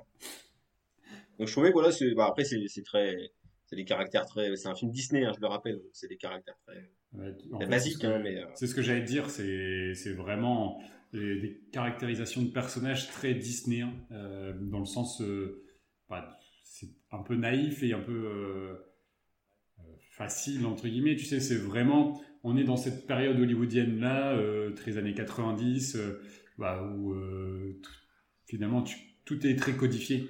Ouais. Et euh, bah, ils vont voir le personnage de John Candy, euh, qui est un peu euh, euh, bougon, qui veut qu'on le laisse tranquille, et puis qui se laisse attendrir par cette équipe-là, machin. Euh, le, le, le, le- le fils à papa qui doit euh, s'affirmer, euh, le gros dur euh, qui est finalement un cœur tendre. On est tout, tout est dans le, un peu dans le, dans cliché aujourd'hui, quoi. Ouais, euh, c'est assez basique. bah, c'est une histoire de réussite sportive en plus, très très hollywoodienne. Donc comme euh, il y a beaucoup beaucoup de films sportifs euh, euh, dans, enfin, qui, qui, qui, qui se ressemblent un petit peu et on est, on est dans cette veine-là quoi.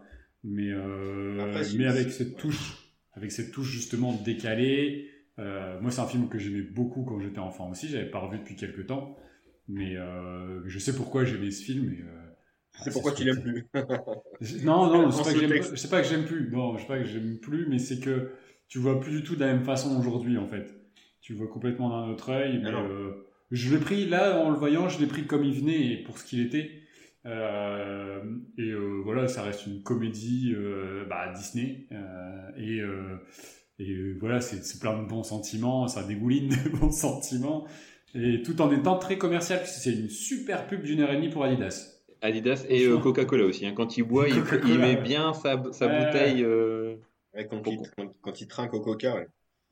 Parce que vraiment, les plans sur des baskets, plus Ah oui. après les combis Adidas et tout, t'en as une paire, quoi. Elles sont classe aussi, euh, les combis Adidas. euh. Elles sont super belles. Elles sont super Franchement, avec le.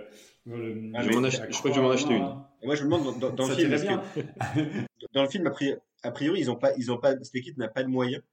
Et John Candy déboule, il fait, bon, ce soir, les gars, c'est le grand soir. Et là, il leur montre les combinaisons. Ouais, elles mais comment t'as fait en une journée pour avoir un, accord avec Adidas pour qu'on les le crée? Il est fort, hein. franchement, John Candy, euh, Ouais. oh là là, le boulot d'ailleurs, le problème, c'est qu'aujourd'hui, nos écrans, ils sont, ils sont de trop bonne qualité. C'est-à-dire que je pense qu'à l'époque de la VHS, tu voyais pas dans le fond les combinaisons. Sauf que maintenant, tu vois, tu les vois très clairement dans la pénombre avant même qu'il allume la lumière. Tu Ouais, vois très clairement gars. à quoi elle ressemble.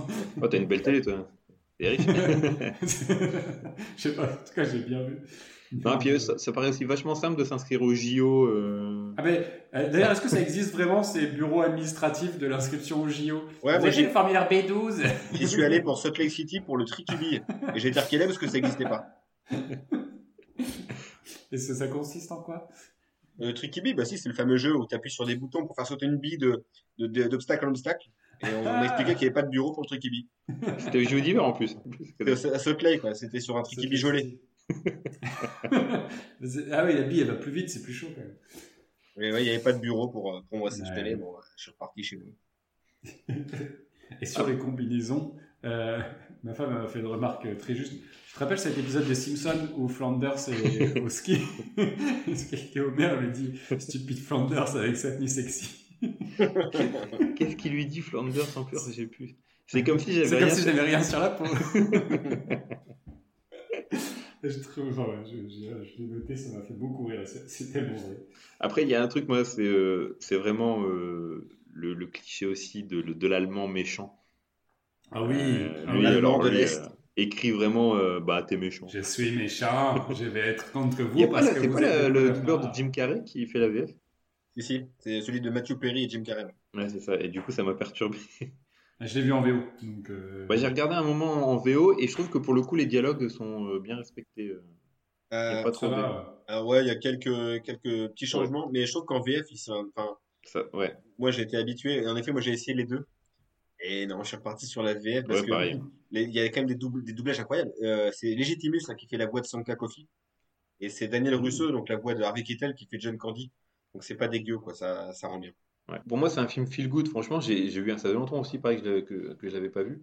Et euh, bah, direct, je me suis mis dans l'ambiance. Et bah, voir ça, euh, ouais, c'est tu passes un bon moment, tu rigoles, t'es un peu ému. Et, pour revenir au scénario, il y a un truc que je trouve génial, c'est que euh, si tu connais pas l'histoire, tu t'attends pas à, la fin, quoi, cette, euh, cette fin qui, qui arrive et tu penses qu'ils vont réussir à finir sur le podium, mais en fait, non, il, il y a la chute, quoi.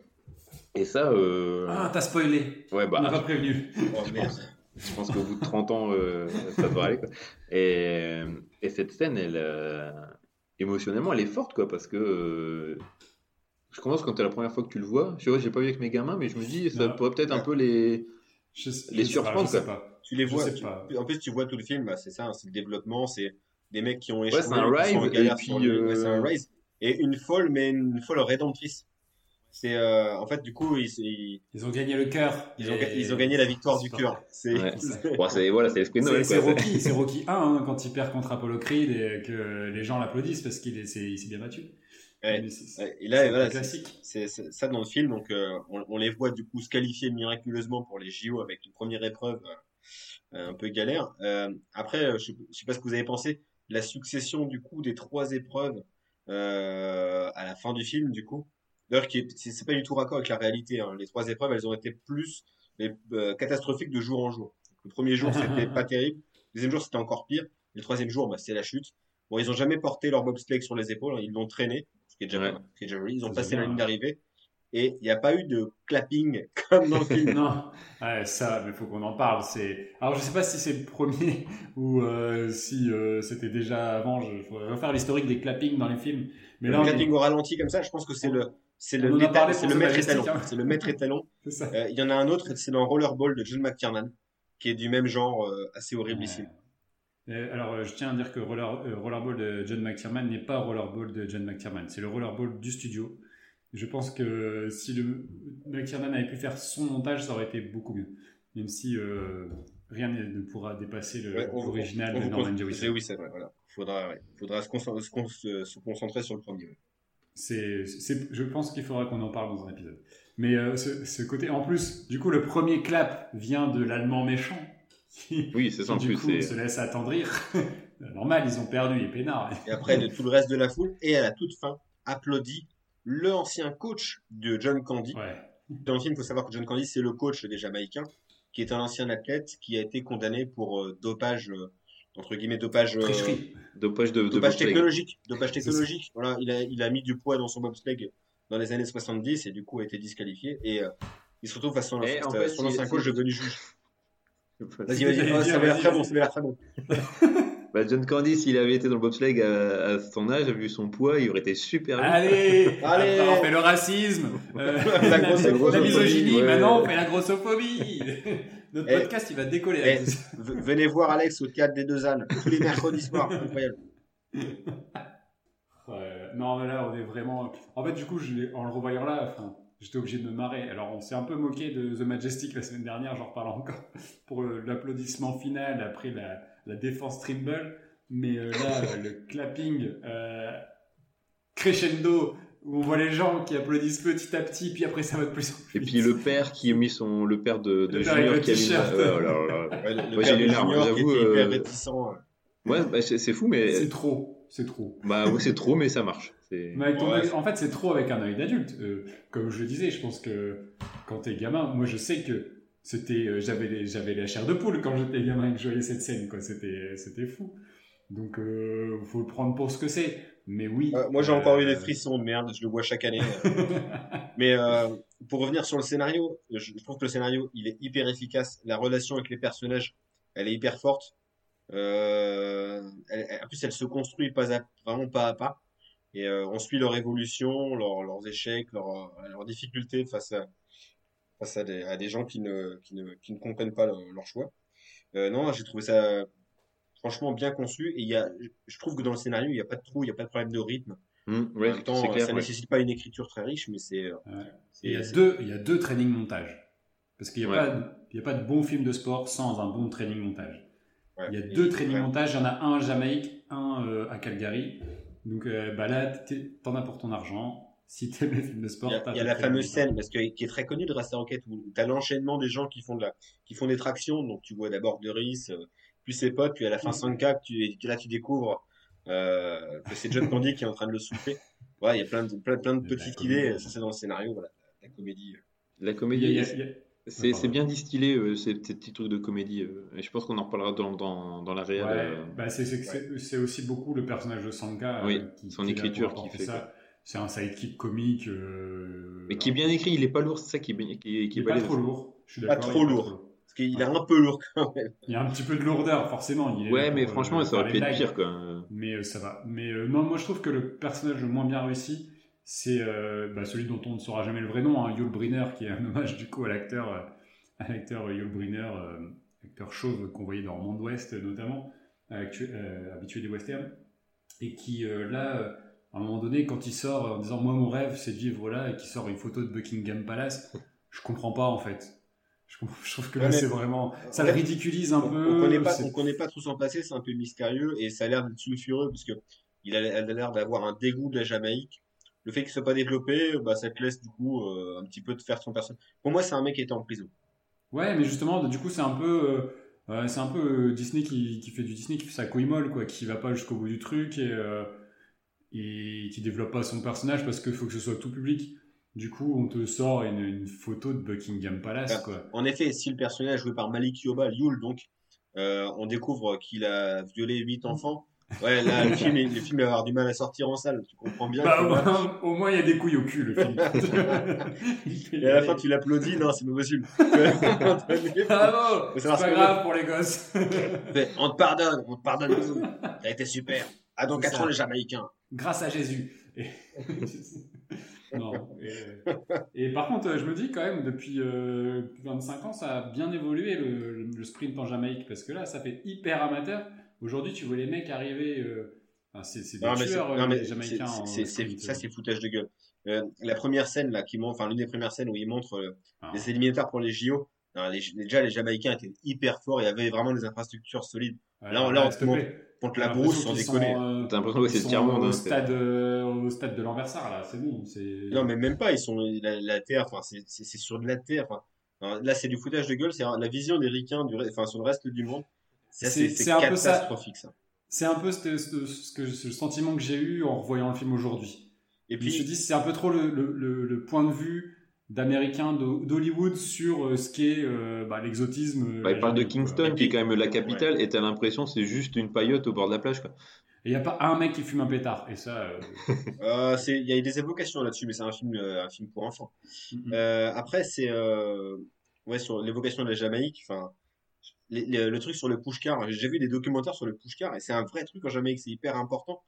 Euh, là, c'est montré de façon, oh, c'est rigolo. euh, je sais pas, c'est un peu folklorique. euh, Il n'y a pas spécialement de respect dans le traitement de ça, alors que c'est c'est un truc de fou là-bas. C'est c'est- Ah ouais c'est- ouais.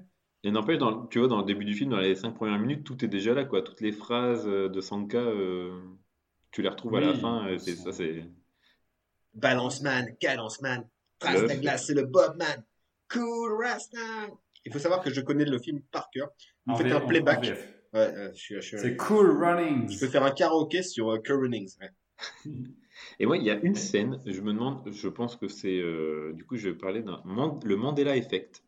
euh, sur le fait, pour moi, il y a une scène où il y a un, un mec de l'équipe allemande euh, qui vient saboter le bobsleigh. Est-ce que je l'ai inventé cette scène ou est-ce qu'elle existe? Parce qu'elle n'est Alors, pas dans la le, version sur Disney. le- le Mandela Effect, il faut que ça concerne beaucoup de personnes. Euh, pour ma part, moi, je, je- elle n'existe pas cette scène. Parce que j'ai du coup fait mes recherches sur Internet Il y en et a plein qui sur le font. Reddit, il y a plein de gens qui se demandent si elle n'a pas été effacée. Donc, euh, du coup, il y a, Ouais, il y a y débat, il y a débat. Et moi, j'ai souvenir Mandela d'une Effect scène. Parce que je, je suis pas, je suis pas un.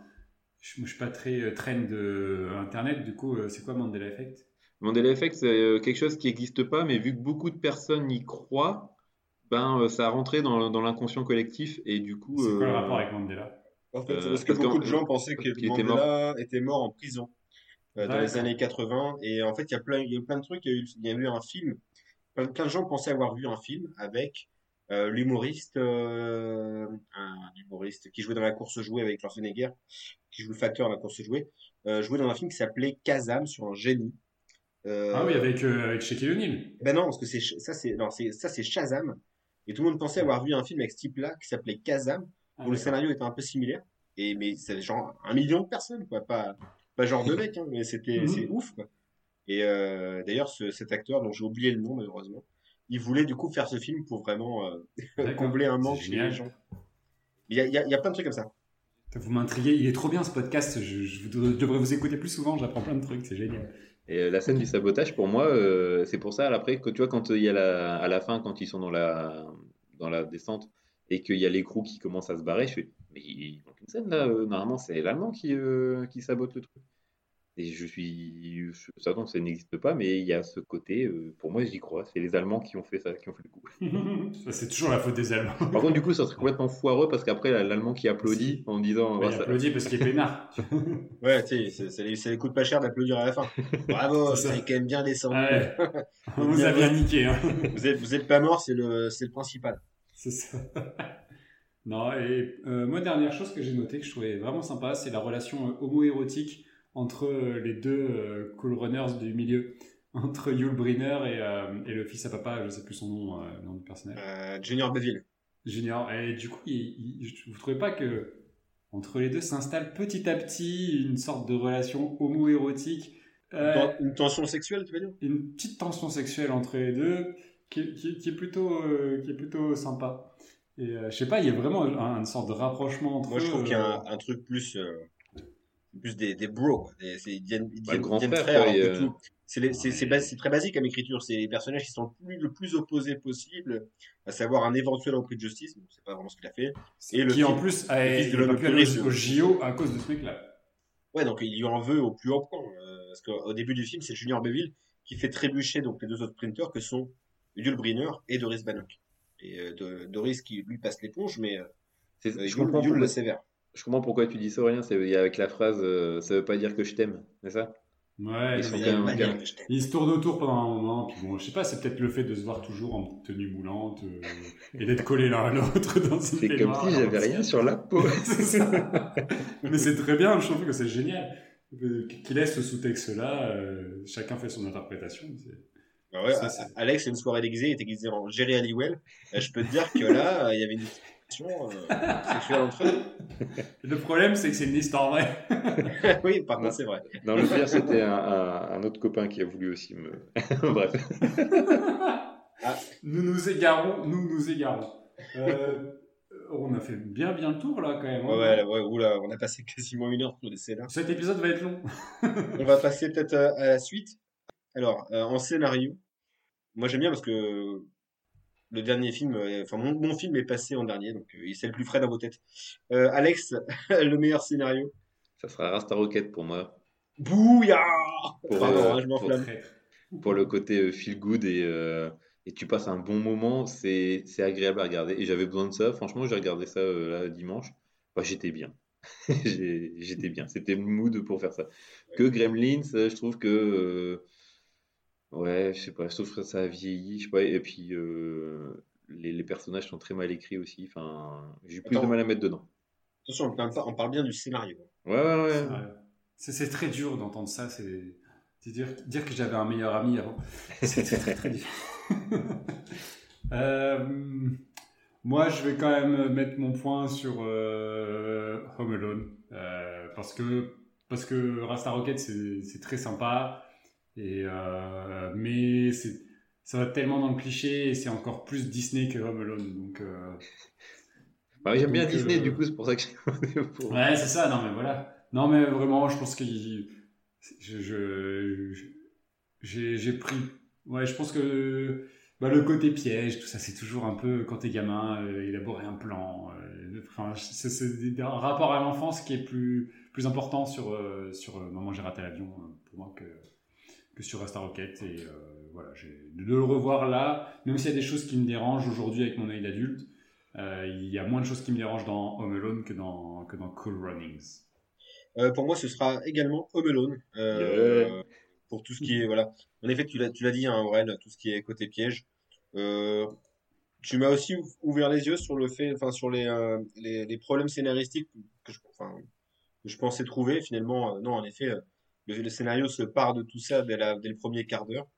Euh, le traitement des, persos, euh, l'envie aussi de, vivre les mêmes aventures que Kevin, même encore maintenant, alors qu'on a plus de 30 ans. Moi, je sais pas, le scénario est hyper malin et, euh, c'est celui que j'ai préféré. Les Gremlins, très bien, hein, mais j'ai pas trouvé le finish hy- hyper réussi. Et, voilà, les, des gens qui transgressent les règles qu'on leur a fixées, ça m'énerve un petit peu. Tu vois, Mais ils n'ont pas fait exprès. ils ont pas fait exprès, jamais ils font exprès, jamais ils mettent de, des coups de l'eau. Et puis euh, c'est les Gremlins qui traficotent l'horloge pour, euh, pour pouvoir euh, avoir à manger après minuit. Le prof, lui, le, il cherche bien. oui, il envoie tout lui. Bah, lui, ce qui lui arrive, c'est terrible. Ouais. Euh, pour on moi, c'est vraiment bien fait de mettre cette règle parce que euh, j'aurais tellement voté pour Gremlins, j'aime tellement ce film. c'est trop dur, c'est horrible, t'as l'impression de devoir défendre un de tes enfants. tu sais.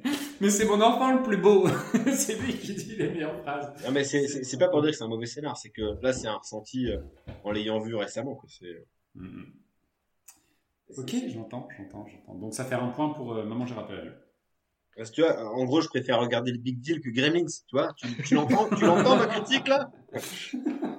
Alors les gars, on va passer du coup euh, aux critères suivants, à savoir la, la réalisation. C'est parti, du coup on reprend avec mon film. Ah, là, là c'est bien. Là, la réalisation, j'avoue, comparé au scénario qui, moi, m'a laissé un peu de marbre, la réalisation, c'est génial. Euh, déjà, ça commence fort, je trouve, avec les jeux de couleurs à Chinatown. T'as vraiment, euh, il s'est fait plaisir sur, euh, sur les spots, ça. Ah, c'est un, c'est un. Chinatown fantasmé aussi. Ouais, c'est ça, ouais. Il fait très, euh, ouais, ouais, euh, fantastique. Et puis après, toutes ces marionnettes, enfin ça, on est obligé d'en parler, mais elles sont tellement dégueulasses et elles sont tellement bien animées que. Il y, a, il y a euh, une sacrée équipe de marionnettistes derrière. Ouais. hein. Quand tu regardes le générique, ils sont beaucoup. Et c'est Ah, fou, moi, c'est- c'est- c'est- Ah non, ça, là, ça les rend crédibles en fait. c'est- C'est pas Guignol et Niafron. Hein. Là, on est sur un niveau, euh, un niveau XXL. C'est pas les marionnettes de Lyon, hein, rien contre vous, mais c'est un autre niveau. hein. Et ça, il y a toujours, on, en- on en revient aussi au CGI et, euh, et à l'animatronique et euh, aux marionnettes. Tu as ce côté palpable. Et, euh, et là, bah oui, tu as un peu la, peur de.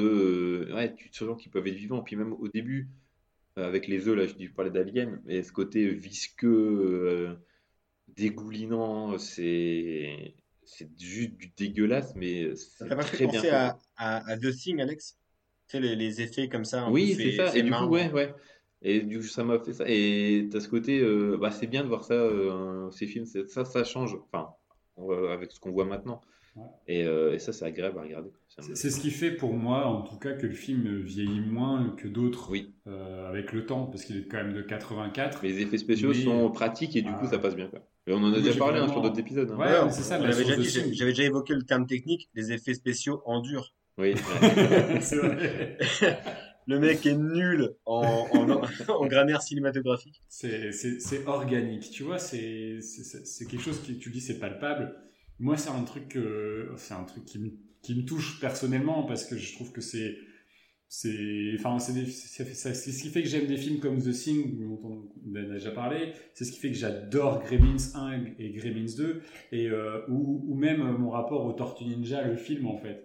Ce côté où ben ça ressent, ok, tu ressens que c'est du latex, que c'est de l'effet spécial, mais en même temps, ben c'est c'est ça- Jurassic Park, tu vois, Oui. on en parlait aussi. Bah oui, c'est c'est là, ça existe, ça a été fabriqué, il y a des artistes derrière, et du coup, quand ça prend vie, là, il y a tellement de, de possibilités d'animation, euh, que ce soit au niveau de Gizmo, qui peut faire passer des émotions à travers son regard, euh, sa gestuelle, ou même des Gremlins, qui ont chacun leur personnalité, qui ont cet aspect aussi un petit peu inquiétant, un petit peu visqueux, et euh, moi, je, je, je prends un plaisir de dingue à chaque fois. Et tu vois, moi, pour le coup, je, revoir, je quoi. trouve que Gizmo, c'est celui qui serait à la rigueur le moins bien fait des, des personnages. Celui qui fait le plus euh, Furbies, ou plus euh, fake. Après, sur l'animation des marionnettes, euh, juste un petit truc. Moi, je trouve que maintenant, avec le temps, alors je le trouvais très très bien il y a quelques années. Là, tu vois les petites saccades. C'est pas très grave parce que ça garde son charme parce qu'on a, on a encore cette vision Il y du a film qu'on a découvert il y a tant scène d'années. qui fait très saccadé, c'est quand tu as un plan large dans la rue où ils arrivent tous par euh, centaines là, euh, et tu, tu vois que c'est là euh, de- du stop motion. C'est la stop motion. Moi, c'est. Après, euh, un- enfin, ouais. Je- je- Moi, j'adore ça, en fait. Je trouve que. Un peu comme quand Wallace c'est et un Gromit rencontrent Bernard Campan. C'est un crossover incroyable. Imagine. Ouais. C'est Gremlins. Mais moi, j'adore la stop motion, j'adore ces effets-là. Et, euh, et, et voilà. Et je vous invite à regarder euh, la, la trilogie des monstres de- d'Alexandre Poncet et Gilles Ponceau, qui, qui sont trois documentaires sur les effets spéciaux de Ray Harryhausen euh, jusque Phil Tippett. Enfin, bref, c'est des choses à voir comment c'est fait, c'est encore Mm. plus passionnant. Et c'est des, des gens qui sont passionnés et qui font ça. Et voilà, je ne peux pas être objectif sur, euh, sur ce type de procédés, qui sont des choses qui me passionnent et que je trouve euh, belles à, voir en fait. Encore, je- encore- je crois qu'on partage avis plus avec Alex. cinématographique que, euh, Ouais. que, c'est- que les CGI qui sont devenus euh, qu'on qu'on a maintenant. Ouais, c'est ce que j'allais dire avec, euh, avec Alex. On partage ton, ton, ton avis, ton Mm. sentiment. Avec Ale- Alex et moi, on, on aime bien par exemple bah, ce que fait Michel Gondry, qui c'est Ouais, c'est très différent, mais c'est ouais. c'est diff- c'est- Non, mais c'est- qu'est-ce c'est qu'il y a ce côté organique aussi? Ouais, ouais, ouais. Qu'est-ce côté do it yourself? Ouais, je vois ce que tu veux dire. Après, Euh, dans le film, il y a beaucoup, beaucoup de giclées hein, quand même. hein, euh, le... Le fluide. Ouais, des fluides, ouais. C'est... hum, T'aimes bien la giclée. Tu phrase de fluides. trop, peut-être. Oh, c'est Noël. Euh, euh, et puis voilà, c'est là. Moi, il y a une scène qui est marquante et, et qui m'a encore là marqué, et que ma femme a. réaction fait, C'est vraiment dégueulasse. C'est euh, quand ils arrivent dans la cuisine et que l'autre il se fait mixer dans le micro-ondes. Et les réactions de ma femme m'ont fait marrer parce que c'est vraiment, Oh, mais non, ils vont pas. Oh, mais c'est- oh ils le font, oh, c'est dégueulasse. Et moi, je prenais un plaisir euh, un peu sadique de les voir euh, vraiment souffrir, ces gremlins, là, exploser dans tous les sens. Et, et c'est c'est marrant cette scène parce que c'est jouissif. Vu qu'ils sont méchants, t'es content qu'ils prennent cher aussi. Quoi. Bien sûr. Et en plus, justement, la bonne idée, c'est de leur donner un sang d'une autre couleur. Ouais, Ce qui fait que les, les scènes gore le sont, le sont beaucoup moins, en ça fait. reste rigolo un peu. euh. C'est ça. c'est- Mais on est, on est là-dedans, on est dans l'excès euh, comique pour Mm. moi. Et, euh, Lorsque celui, qui- enfin, celui qui explose dans le micro-ondes, là, c'est horriblissime. Enfin, je trouve C'est qu'un vraiment- enfant peut pas regarder ça, c'est impossible. Non, non, non, je suis d'accord. J'ai hésité beaucoup, notamment euh, ma fille de 9 ans, lui dire est-ce que euh, tu peux Mais je pense que c'est encore un Ouais, petit non, peu non, tôt, il y a encore des clés qu'elle n'a pas. A- Après, ça Mais peut je pense sensibiliser les enfants au danger du, du matos que chez toi. Le micro, on met pas sa tête dedans. On met pas son petit frère dans le micro. je sais pas. Après, on est des parents maintenant aujourd'hui qui, qui on protège beaucoup plus peut-être. Ouais. Enfin, je pense qu'à 9 ans, je l'avais déjà vu deux fois euh, le film. Je sais pas si. Euh, Peut-être qu'on fait, on fait gaffe, peut-être qu'on fait, on fait même On trop fait gaffe. plus attention. Ouais, ouais, non, mais c'est sûr, mais parce qu'on veut les protéger et, et c'est et tant mieux. À, à l'époque, à l'é- à l'époque, on avait des petits triangles rouges en bas de l'écran euh, et on avait Mm. du coup envie de transgresser, mais on, on se mettait un petit clair. peu les mains sur les yeux. Quoi. C'est ça. Euh, C'est surtout quand il y avait le X euh, avec le rose. Ça, ça... Non, c'est- Ah ça, non, mais ça, c'est non. chez toi, ça. ça, par contre, on prenait les lingettes et puis c'était parti en avant le pistolet à la colle. Mais euh, Mais on est vraiment dans l'esprit de Noël dans cet épisode, ah, c'est le partage, c'est les souvenirs, c'est l'enfance, bordel, Voilà, l'adolescence. même. On parlait des fluides, quoi. Bah, Moi, j'ai découvert mes flûtes à, à, à un Noël d'ailleurs. Devant Gremlins, Philly Gates. Un petit glaçage sur la bûche, euh, c'est toujours bien. Mec, qui lance le clou. Tout ça, on est d'accord, tout ça sera pas retenu au montage. Euh, si, bah non, non, Peut-être, peut-être. censure. Non, non, non. C'est pas un épisode pour les enfants, on n'est pas là. C'est pas un épisode de Noël, quoi, tu sais. Bah si, c'est un épisode de Noël, mais Noël euh, pour les gens de notre âge, voilà. Ouais. Euh, voilà, voilà. Non, sur la réalisation, du coup, on va peut-être revenir sur le sujet d'origine. Euh, non, moi je trouve, je, je trouve très belle, même si c'est fait en studio, même si c'est les mêmes décors qui partagent avec Retour vers le futur. Euh, je, je la trouve, euh, non, je je la trouve soignée. Esprit Spielberg, moi j'ai trouvé que la première scène, la scène d'ouverture qui se passe à Chinatown avec les néons rouges, ça me faisait penser à l'ambiance qui se passe d'ailleurs euh, bah, à Hong Kong dans le, le temple maudit. Ouais. Euh, le, d'accord. le- le sol, le sol mouillé, euh, voilà, toute, toute cette ambiance très Spielbergienne que partage du coup Joe Dante. Et donc euh, ça, Ouais. j'aime beaucoup le, le décor du film. Après, voilà, la ville enneigée, voilà, tout le parfum de Noël qui qu'il y a autour, ça, j'ai trouvé ça, Ouais. ça plutôt super. Et puis, a les, les matte paintings sur les plans larges, Mm. c'est-à-dire que les décors Ouais. sont peints et c'est moi encore une fois c'est quelque chose qui me touche beaucoup ce procédé-là parce que tu le ressens, tu vois le côté faux, tu vois le- tu vois que c'est de la peinture, mais en même temps du coup bah c'est une œuvre d'art en fait. quelque ce qui est marrant, c'est dans Léo Mattei, euh, le map painting, c'est l'acteur qui est en map painting. C'est rare. hein. En général, c'est c'est l'inverse qui se produit. Il y a longtemps que tu l'avais pas ramené. Il- Tu Sorti l'avais pas mis dans ton top 3. Bah non, pourtant, il y avait deux Ah a pas mal. il y a- Il y avait celui avec Vincent de- Moscato et ouais, il joue vachement bien d'ailleurs, Vincent Moscato. Putain. Est-ce que vraiment Moscato a joué dans Léo Mattei, ouais, je t'assure que oui. Il connaît tout, il connaît tout. Incroyable. Ah bah, c'est bien quoi- simple, je suis, les- je suis euh, Reichmann sur euh, Twitter. donc, euh, Juste pour revenir, tu parlais de- de- il y a deux secondes de, de- des studios Universal. Moi, c'est justement c'est ce qui m'a un peu dérangé, c'est que je voyais trop le, les décors de Retour vers le futur, même si euh, il y a plein de trucs qui ont changé les façades et tout ça, mais tu vois quand ils vont dans la banque, bah non, normalement là c'est le diner de, dans Retour vers le Mais futur. attends, attends, attends. Non, non, non, non, non. C'est Retour vers le futur qui va dans la banque de Gremlins. N'inversons On pas. d'accord. Oui, N'avançons pas les rôles. oui. Retour vers le futur, c'est 85. C'est ça. Mais du coup, moi, euh, ayant beaucoup plus vu Retour vers le futur, c'était un peu perturbant. Et ça me sortait un peu du film. Mais voilà, c'est. Et t'as raison, Alex, quoi euh, qu'on peut dire, c'est euh, le, le Retour à le futur est plus renommé que les Gremlins. Hmm. Ça, c'est, ça me semble évident. Moi, c'est des films qui sont au même niveau. c'est Oui, vraiment. Après, de toute façon, il n'y avait pas trop le choix. C'était un truc, c'était fait à Universal. Et C'est un. Mais, mais ça, ça fonctionne parce que parce que c'est un film qui se veut surréaliste. Oui, c'est ça. C'est un, film qui assume son côté bande dessinée, son côté cartoon.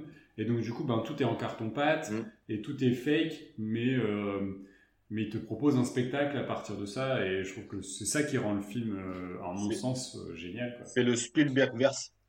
On est là-dedans, c'est une production Spielberg, c'est, c'est le premier film, euh, on l'a dit tout à l'heure, En à afficher le logo Amblin, euh, donc la société de production de Spielberg, qui était, euh, qui était pendant des années un gage de qualité. Moi, j'ai, j'ai, beaucoup moins de souvenirs de, de Disney que de souvenirs de Fievel euh, au Mexique, au Far, au, veulent au le Far West. Far- au- au Far Ouais. West, pardon, au Eh, Mexique, eh, au ce serait bien qu'on fasse fasse un épisode sur les Fievel. Si ça vous dit, hein?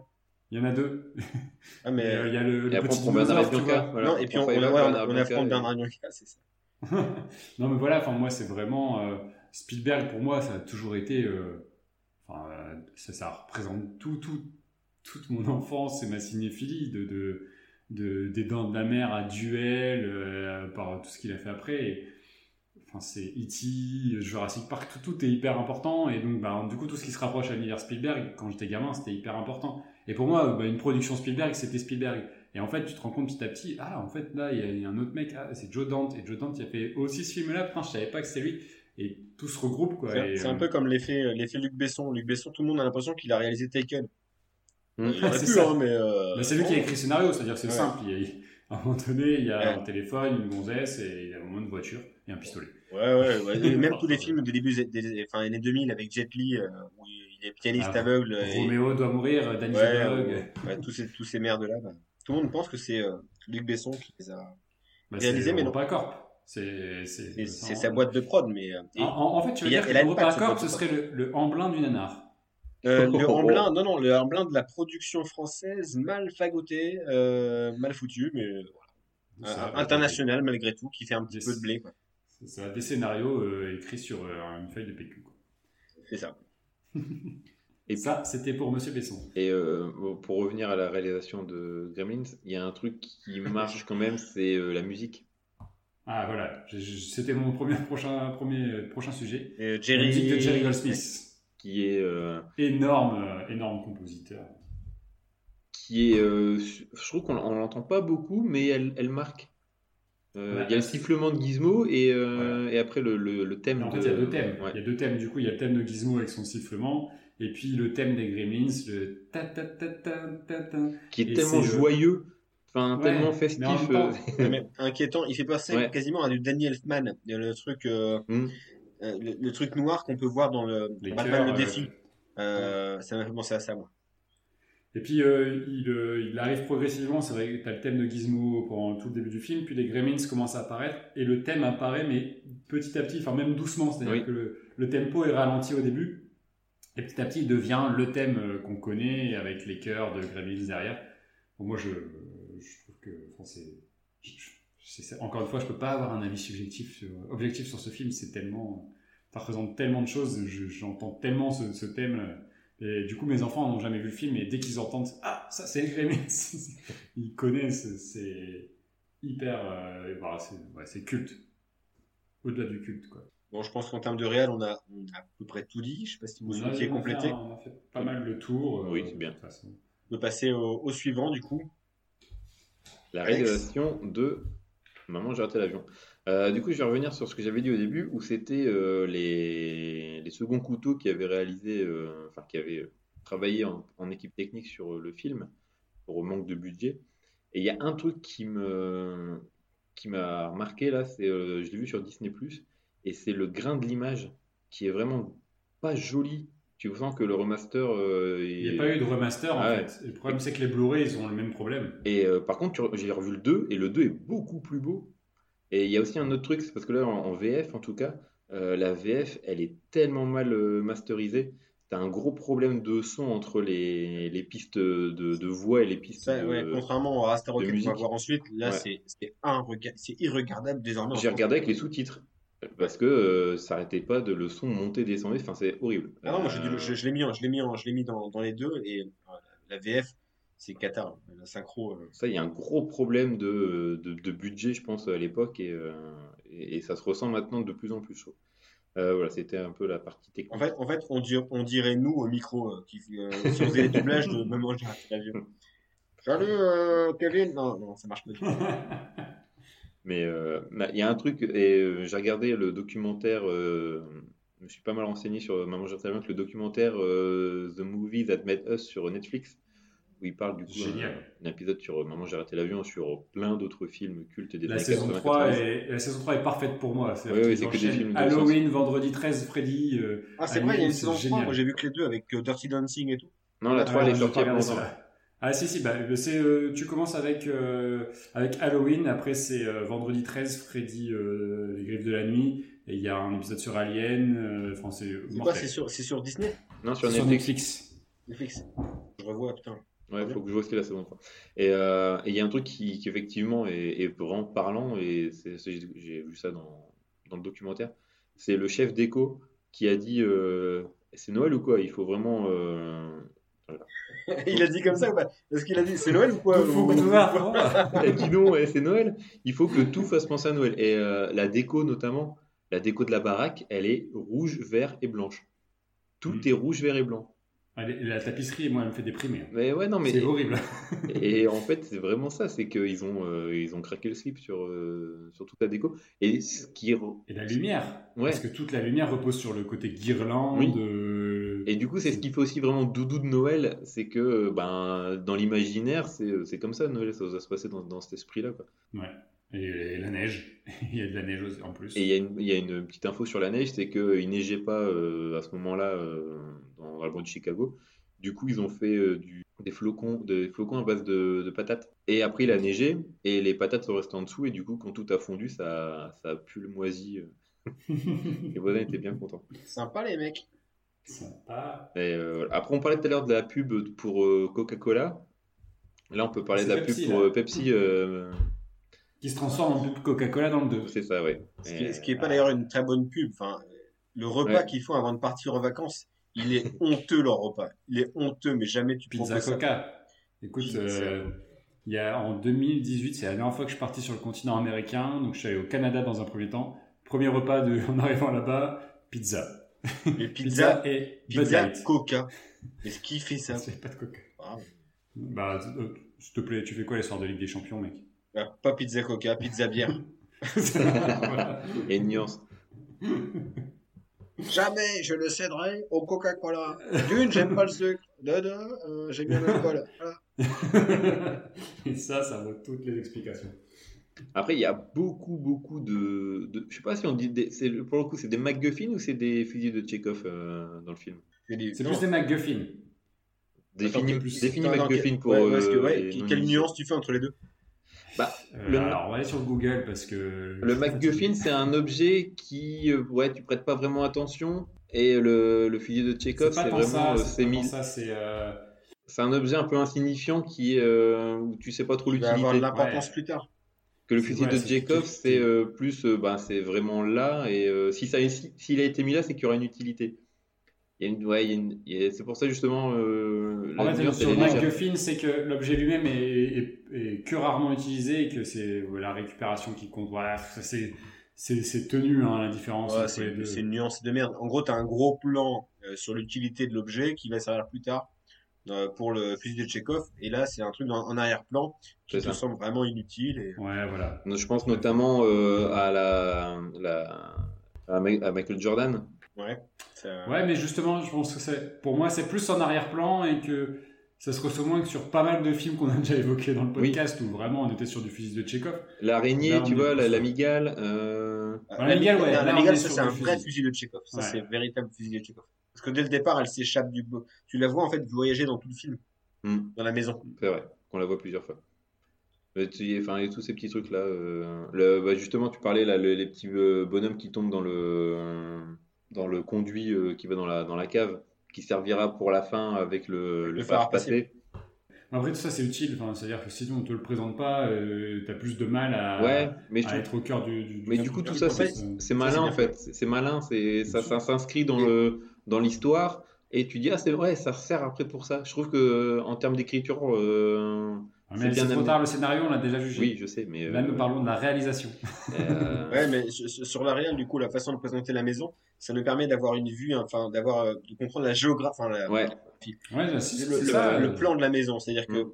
tout au début, lorsqu'il profite des premières heures, des premiers jours où il est seul à la maison, bah, tu peux découvrir un petit peu tous les aspects de celle-ci, donc à savoir toutes les, les petites astuces qu'il va utiliser plus tard. Et ça, du coup, euh, tous ces plans plus tard deviennent très clairs. Tu comprends parfaitement par où les mecs passent. Mm. Et ça, c'est hyper important, la géographie dans, dans, dans ce film-là, je trouve. Euh, Mm. Même si c'est pas, c'est, c'est, enfin, alors, moi, c'est, essentiel euh, la par derrière. ouais, ouais. Euh, le fait qu'il ah, il fait un truc quand même hyper dangereux, le gamin, j'en avais oublié. hein. Il met une résistance de, de, de pirate de, euh, sur, sur la poignée de porte. il va plus s'y faire brûler la baraque, hein, n'empêche. C'est ça, dans la réalité, c'est ça qui se passe, alors qu'il y a des morts. hein. Et euh, mention spéciale euh, au cascadeur quand même, Ah, Ah, qui fait Joe là. Pesci. qui, ouais, qui, qui fait Joe Pesci et, et puis euh, Dan Stern aussi.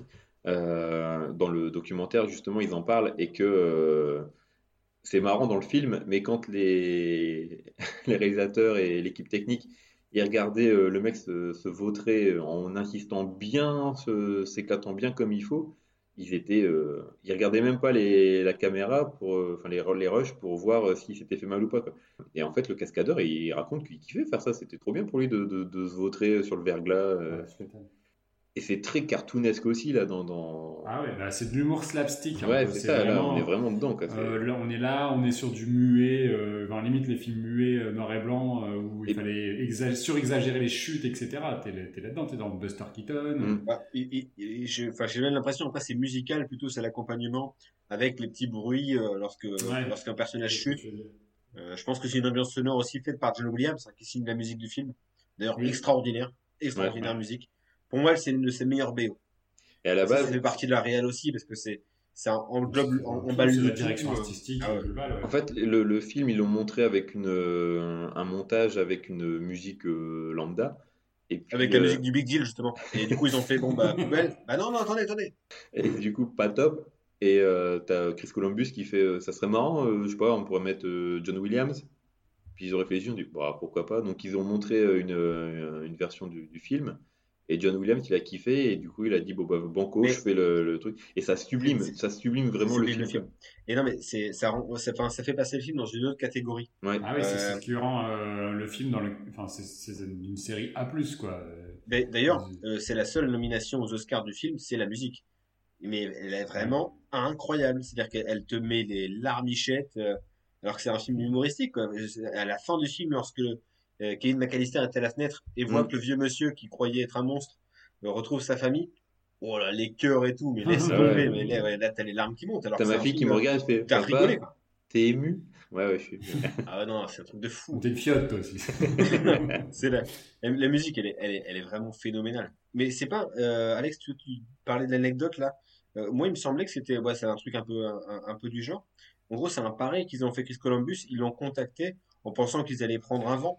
Et euh, en gros, le gars, il dit, mais j'adore le film, je vais, je vais vous le faire. le film. Ouais, ouais, c'est Et ça, c'est Il leur a pondu un thème, peut-être l'un des meilleurs de sa filmographie. Alors, il en a fait des, des milliers, hein, les Star Ouais. Wars, Indiana Jones, euh, l'Empire du Soleil, bref, enfin, Jurassic Park. Jurassic Park, oui. tous les Spielberg, quoi. Euh, un- et Harry Potter, ce que j'aime moins, mais. Mais euh, non, non, ouais, c'est vrai que la, la musique, elle, euh, elle, en- elle emballe. le- C'est le, le papier cadeau euh, du film. Elle emballe bien le film. Ah, je crois, je crois que c'est même plus que ça. Pour moi, c'est la, c'est quasiment la colonne vertébrale. Sans cette musique-là, Ouais, le film. le, il- le film, il, il vaut, il vaut mille fois moins que ce qu'il vaut, ma- vaut maintenant. Ouais. Bah, C'est selon pas moi. la vérité, je pense. Non, je, je suis d'accord. C'est vrai que ça, ça lui rend vraiment un côté. euh, euh, ça, ça, ça- Bah, noélique. noble au film, quoi. Et, Et noélique. Et noélique, tout à fait. Quelle, quelle belle expression. On pourra appeler le petit Robert pour le mette l'année prochaine. Ah, attends, je, je le, je le. Noëlesque. Excusez-moi. Noëlesque.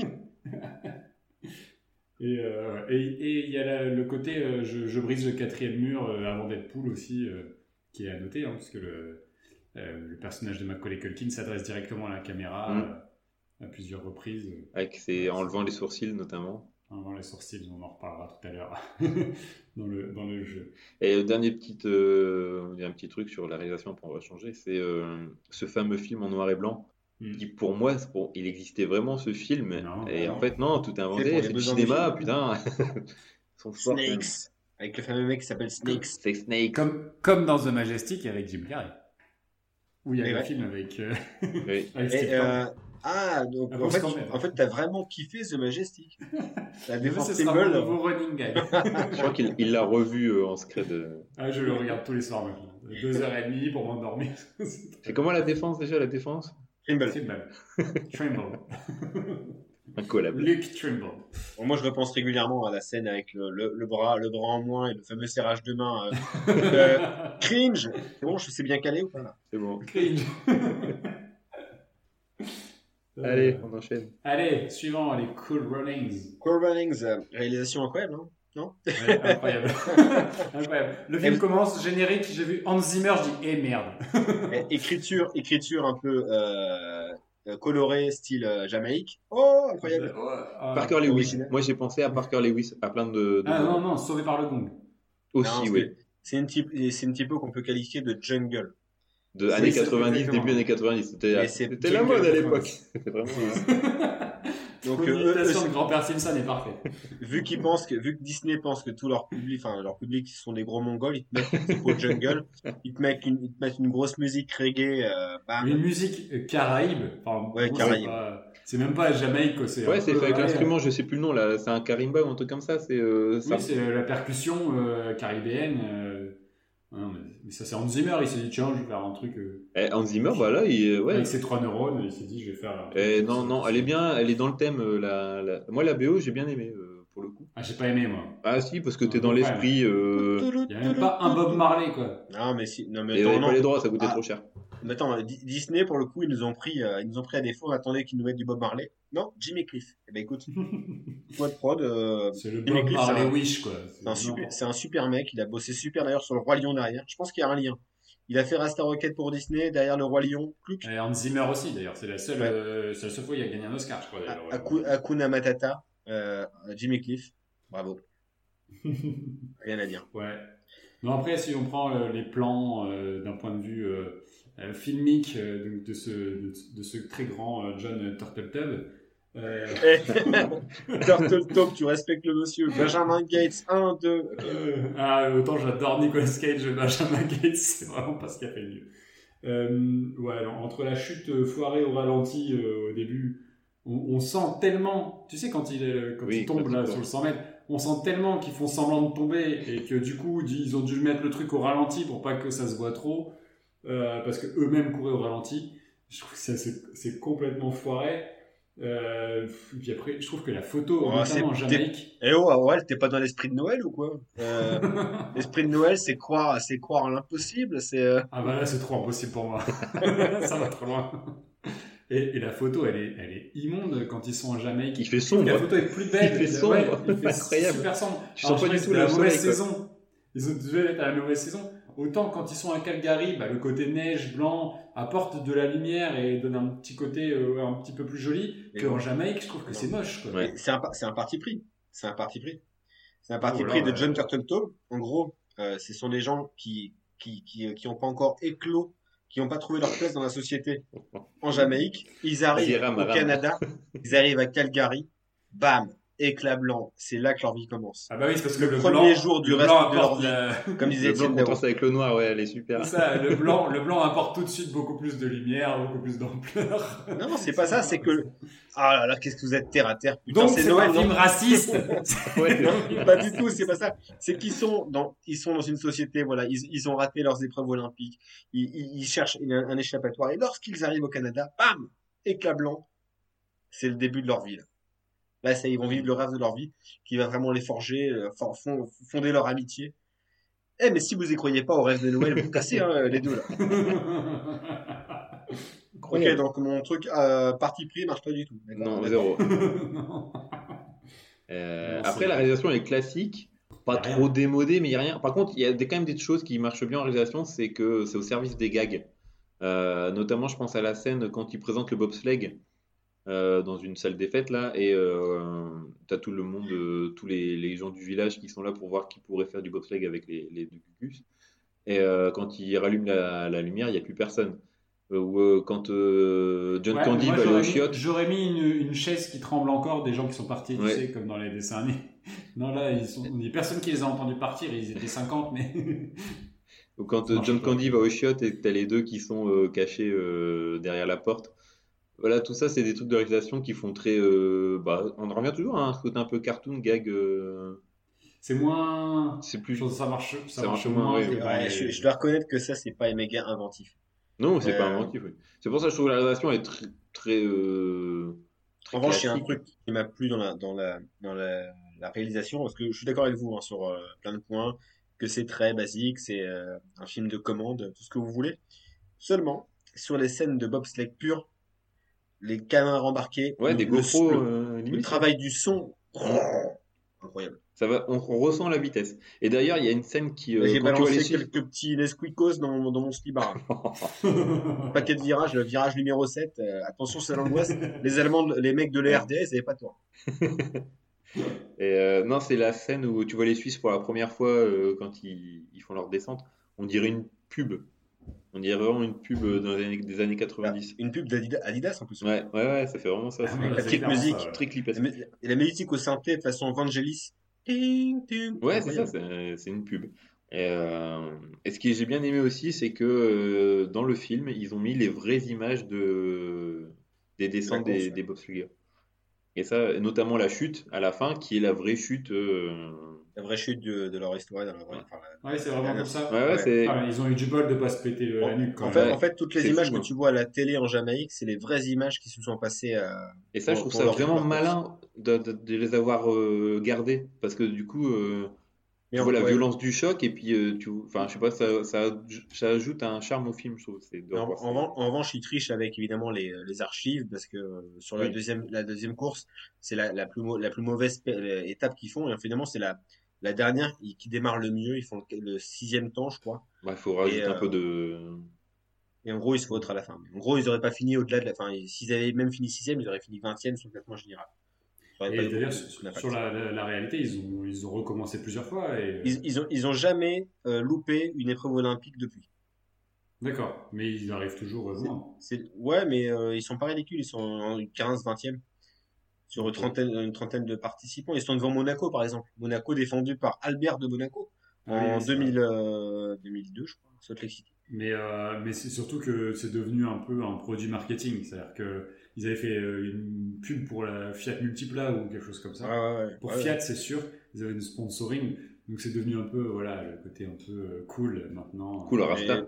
Mon, mon frère, mon frère François, qui nous écoute pas assez selon moi, euh, a vécu à, a vécu en, euh, du côté bah, dans, au Canada, mais à, à l'ouest du coup, et a visité le centre olympique de Calgary, et qui figure au, au musée le bobsleigh du film. Et oui, parce que c'est vraiment voilà, c'est le fleuron du truc.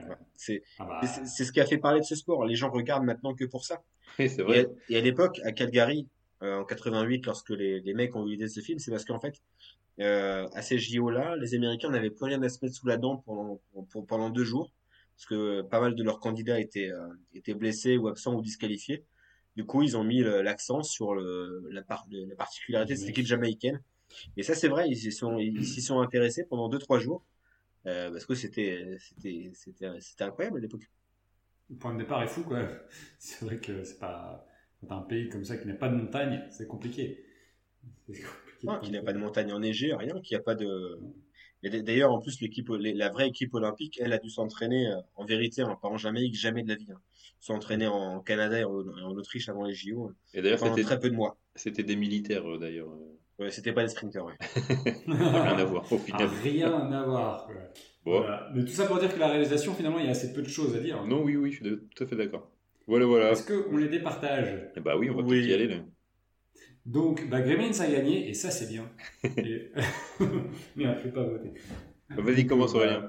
Bah, non, non, pas de surprise. Je pense que euh, entre Rasta Rocket et, euh, et Home Alone, je pense qu'il y a beaucoup plus d'éléments euh, qui font que ça fonctionne euh, d'un point de vue cinéma sur Home Alone que sur euh, Rasta Rocket.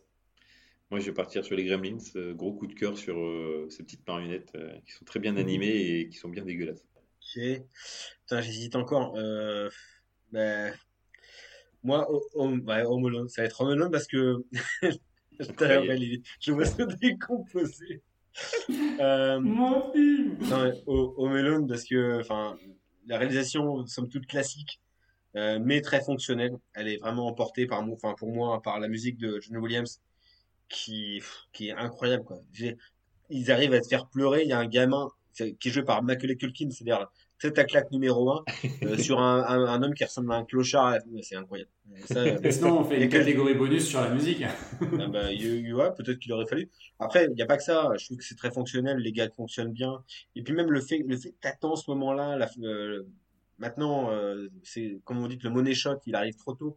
Là, c'est bien. Enfin, il y a, il y a la progression, puis il y a aussi une, inquiétude qui monte. Non, c'est c'est c'est très bien foutu. Quoi. Pour moi, Home Alone. Bon, bon, bon. Deux. Ça fait Home Alone 2, j'ai deux points. Ouais, je le sens bien. là, je- Là, c'est pas fini, hein, attention. Le jeu d'acteur. Alors, le jeu d'acteur, les gars, le jeu d'acteur euh, dans les Gremlins. euh, Bah, superbe jeu de Bernard Campan, Oh là là. Alors, on l'avait aimé hein, Son dans, meilleur rôle. dans, dans Le Paris, dans Les Trois Frères, mais alors là, On sent que c'est le début de carrière. hein, Il y avait du mal à, à démarrer. Il était jeune. Oh là là là on parle bien de Zach Galligan. Hein. Zach Galligan, qui, qui restera pas dans la postérité, qui, qui fait le job. hein. Il fait le job, il fait rien du tout. Non, non, il fait rien du tout.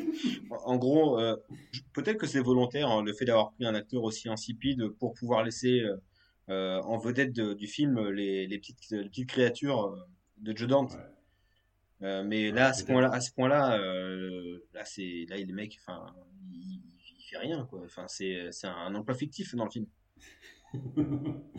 C'est, c'est euh, Fillon, la femme de Fillon. Ouais, ouais. Mais le chien joue bien. Ouais, c'est ce que j'ai noté aussi. C'est que pour moi, le meilleur rôle, c'est le chien. Ouais. Il joue très Non, c'est Gizmo, même au Gizmo, moi, Gizmo, ça marche toujours. Corey Feldman, bon, bah, son apparition, le, Bah, c'est Corey Feldman, quoi. C'est le petit con. euh, c'est une, tête- une petite tête à claque quand même hein, dans, dans- dans tous ces films. En revanche, ce que j'aime bien, moi, c'est les parents. Je trouve qu'ils jouent, ils jouent, ils jouent bien. Euh, le père, moi, je, je trouve super, dans, même dans le début du film, même s'il prend pas trop au sérieux les conseils du, du petit, du, du- de l'enfant du, du chinois à Chinatown. Ah si, il les prend au sérieux, il les dit tout de suite. Hein. C'est Ouais, juste que mais ça, il ça insiste, il insiste pas trop dessus. Oui, moi, serais, je serais à sa place. Alors, je sais pas, hein, moi, j'aurais dit, il est surtout, mais alors surtout, hein.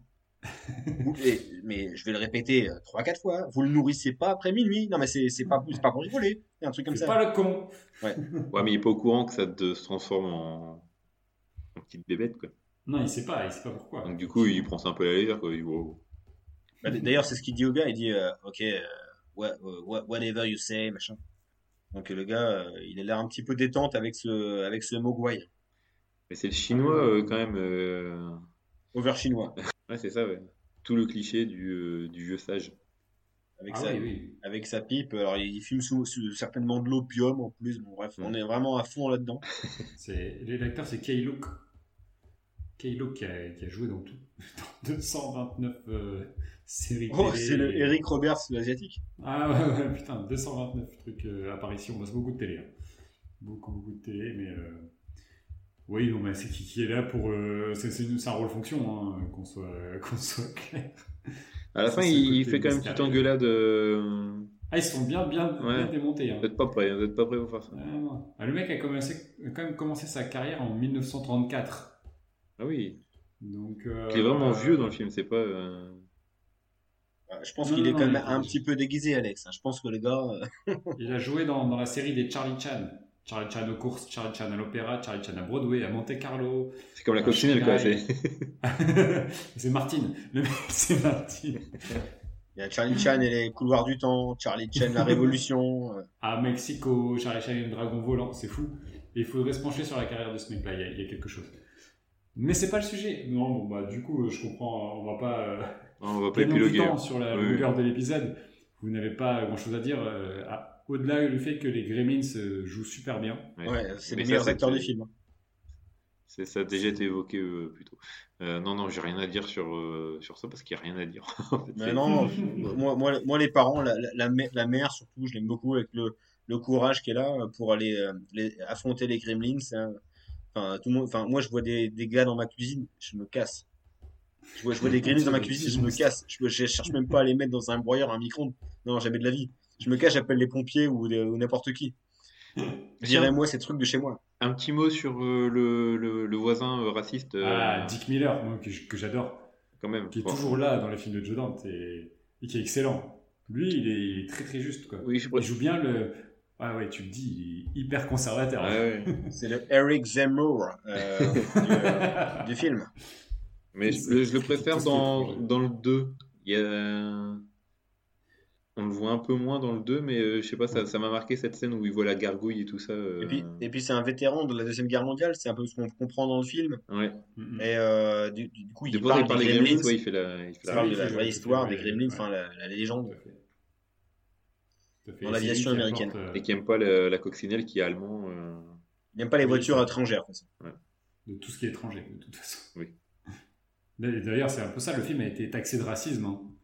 Euh, que les Gremlins représentaient euh, euh, les étrangers et notamment ben, les Afro-Américains et que ils y voyaient notamment dans les scènes dans le bar, etc. Ils y voyaient les clichés des Afro-Américains, ce qui était une aberration parce qu'ils disaient oui ils font du breakdance alors que c'est juste une parodie de Footloose. Enfin, il y, a- beaucoup de choses et tous ces éléments-là, d'ailleurs, sont très très bien repris dans le- l'excellente vidéo du non excellent Karim Debache, puisqu'il y a un épisode de Chroma euh, consacré, euh, consacré à Gremlins. Et donc, euh, donc voilà, mais euh, bah, du coup, euh, on passe au film suivant. On passe à Maman, j'ai raté l'avion. hmm. Voilà, tu, tu l'as dit, avec cette bonne tête à claque de Macaulay Culkin. On J'avais oublié à quel point il est, il est énervant, en fait. hein. Alors, Il est franchement énervant avec Alors, son il haussement est- de sourcil. il est énervant et moi je trouve, alors moi je l'ai, je l'ai vu en, en deux fois en VO et VF. En fait, il joue mal. Il joue mal. Enfin, c'est, à l'époque, on, il n'y avait pas l'exigence des acteurs qui jouent bien. Maintenant, aux États-Unis, c'est incroyable. Les acteurs, c'est les enfants acteurs, ils sont, ils sont phénoménaux. Là, euh, il est pas bon quoi. Ça Enfin, surjoue, ça surjoue. hein. Ah ouais, il est dans le cliché des Oui. enfants acteurs, euh, des enfants stars, et euh, c'est, il, il faut, ouais, il est dans le rôle qui tiendra euh, pendant un long moment. Euh, Je, je trouve qu'il a progressé avec le temps. Même dans Richie Rich, ça lui vaut. c'est, il peut y avoir un Oscar dans Richie Rich. Euh, Dans mais- My Girl. euh, dans My Girl, il, il meurt piqué par une nuée d'abeilles, Oh. un Ouais, d'abeilles. oui, c'est ça, il a Non, et- aux non, il y a un autre film avec lui qui est génial, c'est euh, euh, le livre magique là, où il va dans une bibliothèque Ah, et euh, Richard, et le Richard, livre. Richard. J'avais le livre, Richard au j'avais, pays des livres magiques. j'avais trop le livre, le livre 3D où t'ouvrais et puis les, les trucs se déployaient dans le livre. j'avais adoré ce film euh, quand j'étais gamin. Au début, c'est, c'est en, c'est en, c'est en vrai. Il y a Christopher Lloyd et, euh, et Macaulay Culkin dans une Ouais. bibliothèque et là il y a la peinture qui envahit le, les, Oui, rayons de la bibliothèque. C'est génial. C'est trop bien fait. Bon, Pour revenir sur, l'interprétation de Macaulay, euh, non, il, est vraiment pas bon. quoi. Il est, ouais, on, était, fait, on était hyper tolérants à l'époque, c'est pas possible. Je pense. Bah, parce qu'il se rapprochait de notre âge, peut-être. Euh, Ouais. ouais, alors quoi, quoi, quoi, Puis quand t'es gamin, il a- tu fais il pas a- gaffe au jeu d'acteur, Il a, c'est- il a 41 ans maintenant, euh, quand même, Macaulay. Il est un peu plus vieux que nous. euh. Hmm. Ouais, tant qu'on voit les films, je sais pas. Je trouve que son frère joue mieux euh, Kieran Culkin, euh, Culkin avec son, sa bouteille de, co- de Pepsi, là. Bah, qui, qui commence du, du coup à avoir une meilleure carrière que lui, parce qu'il a, il a fait une super Ah série euh, Succession. Ouais. Euh, il y avait aussi Rory Culkin hein, qui jouait dans Signe. Ouais, c'est une fratrie d'acteurs. euh, Un peu comme les sœurs Olsen, où finalement c'est celle qui était euh, le moins connue au début qui euh, s'en sort le mieux aujourd'hui. quoi. Ah ouais, c'est ça. Ah bon, pour les sœurs Olsen, c'est qui? Bah, c'est pas les jumelles, c'est la, la, la- C'est- la Celle qui fait, euh, qui fait la. Elisabeth. Ah, c'est elle Elisabeth Olsen, c'est de la famille Olsen. Ouais. Tout à fait, c'est la grande sœur des, des, des- des- Ah bah je savais pas. des jumelles Olsen, et, euh, qui bon, fait, fait des Marvel, mais euh, s'en sort mieux quand même. Ah bah c'est pour ça que je connais pas. C'est ça. c'est euh, comment elle s'appelle Wanda. euh, La sorcière rouge là. Ouais, Wanda. Ok. Et, et, euh, et voilà, non, non. Mais il n'y a, pas que, que Macaulay hein, dans le film. Non, Joe non. Pesci en fait aussi des caisses. Alors, non, mais- Ce qui est marrant avec non, mais Joe Pesci, il y a une anecdote sur ça aussi, c'est que euh, pendant Joe Pesci est connu pour euh, être Monsieur Fuck euh, à Hollywood, et euh, il avait beaucoup de mal dans le film. ils ont fait énormément de scènes parce qu'à chaque fois il glissait un, un gros mot qui faisait beaucoup rire Macaulay. Et, et, et du coup, il a demandé à Columbus d'inventer, et l'on voit beaucoup ça dans le 2, une, il a inventé un- des phrases où en gros il, il- il marmonne un peu comme dans les, dans les cartoons, où en fait il dit des, des gros mots mais en les marmonnant et que ça Mais ressemble pas à des gros mots. C'est vrai que dans le film, il marmonne plein de trucs. On sait pas, Mm. on sait pas ce qu'il dit. Il fait un truc Ouais. bizarre, une sorte Et- de bouillie de, de mots. Et c'est Et ça, en fait, sans c'était les pour, euh, c'était, pour se canaliser et essayer de, de, de pas trop jurer euh, devant, le, devant les gosses. Quoi. Marrant. Le tandem d'acteurs qui est composé par Pesci et Stern marche très bien. Quoi. Bah surtout, ils, avaient déjà fait un film avant, euh, ou une série, je sais plus, euh, donc ils se connaissaient déjà, ils avaient déjà euh, tourné ensemble. Donc du coup, ça marchait bien, parce qu'à la base, c'était pas Daniel Stern, c'était un autre qui devait le faire, et finalement, ça s'est pas fait. Et, tu vois, C'est Arnold Schwarzenegger. Et là, le binôme aurait été moins crédible. mais du coup, non, non, ça, c'est vrai que le, le duo fonctionne bien. J'aurais bien vu euh, euh, dans Dumb and Dumber, comment il s'appelle euh, le- l'acolyte de Jeff Daniels. Jeff Daniels, je pense que ça marchait.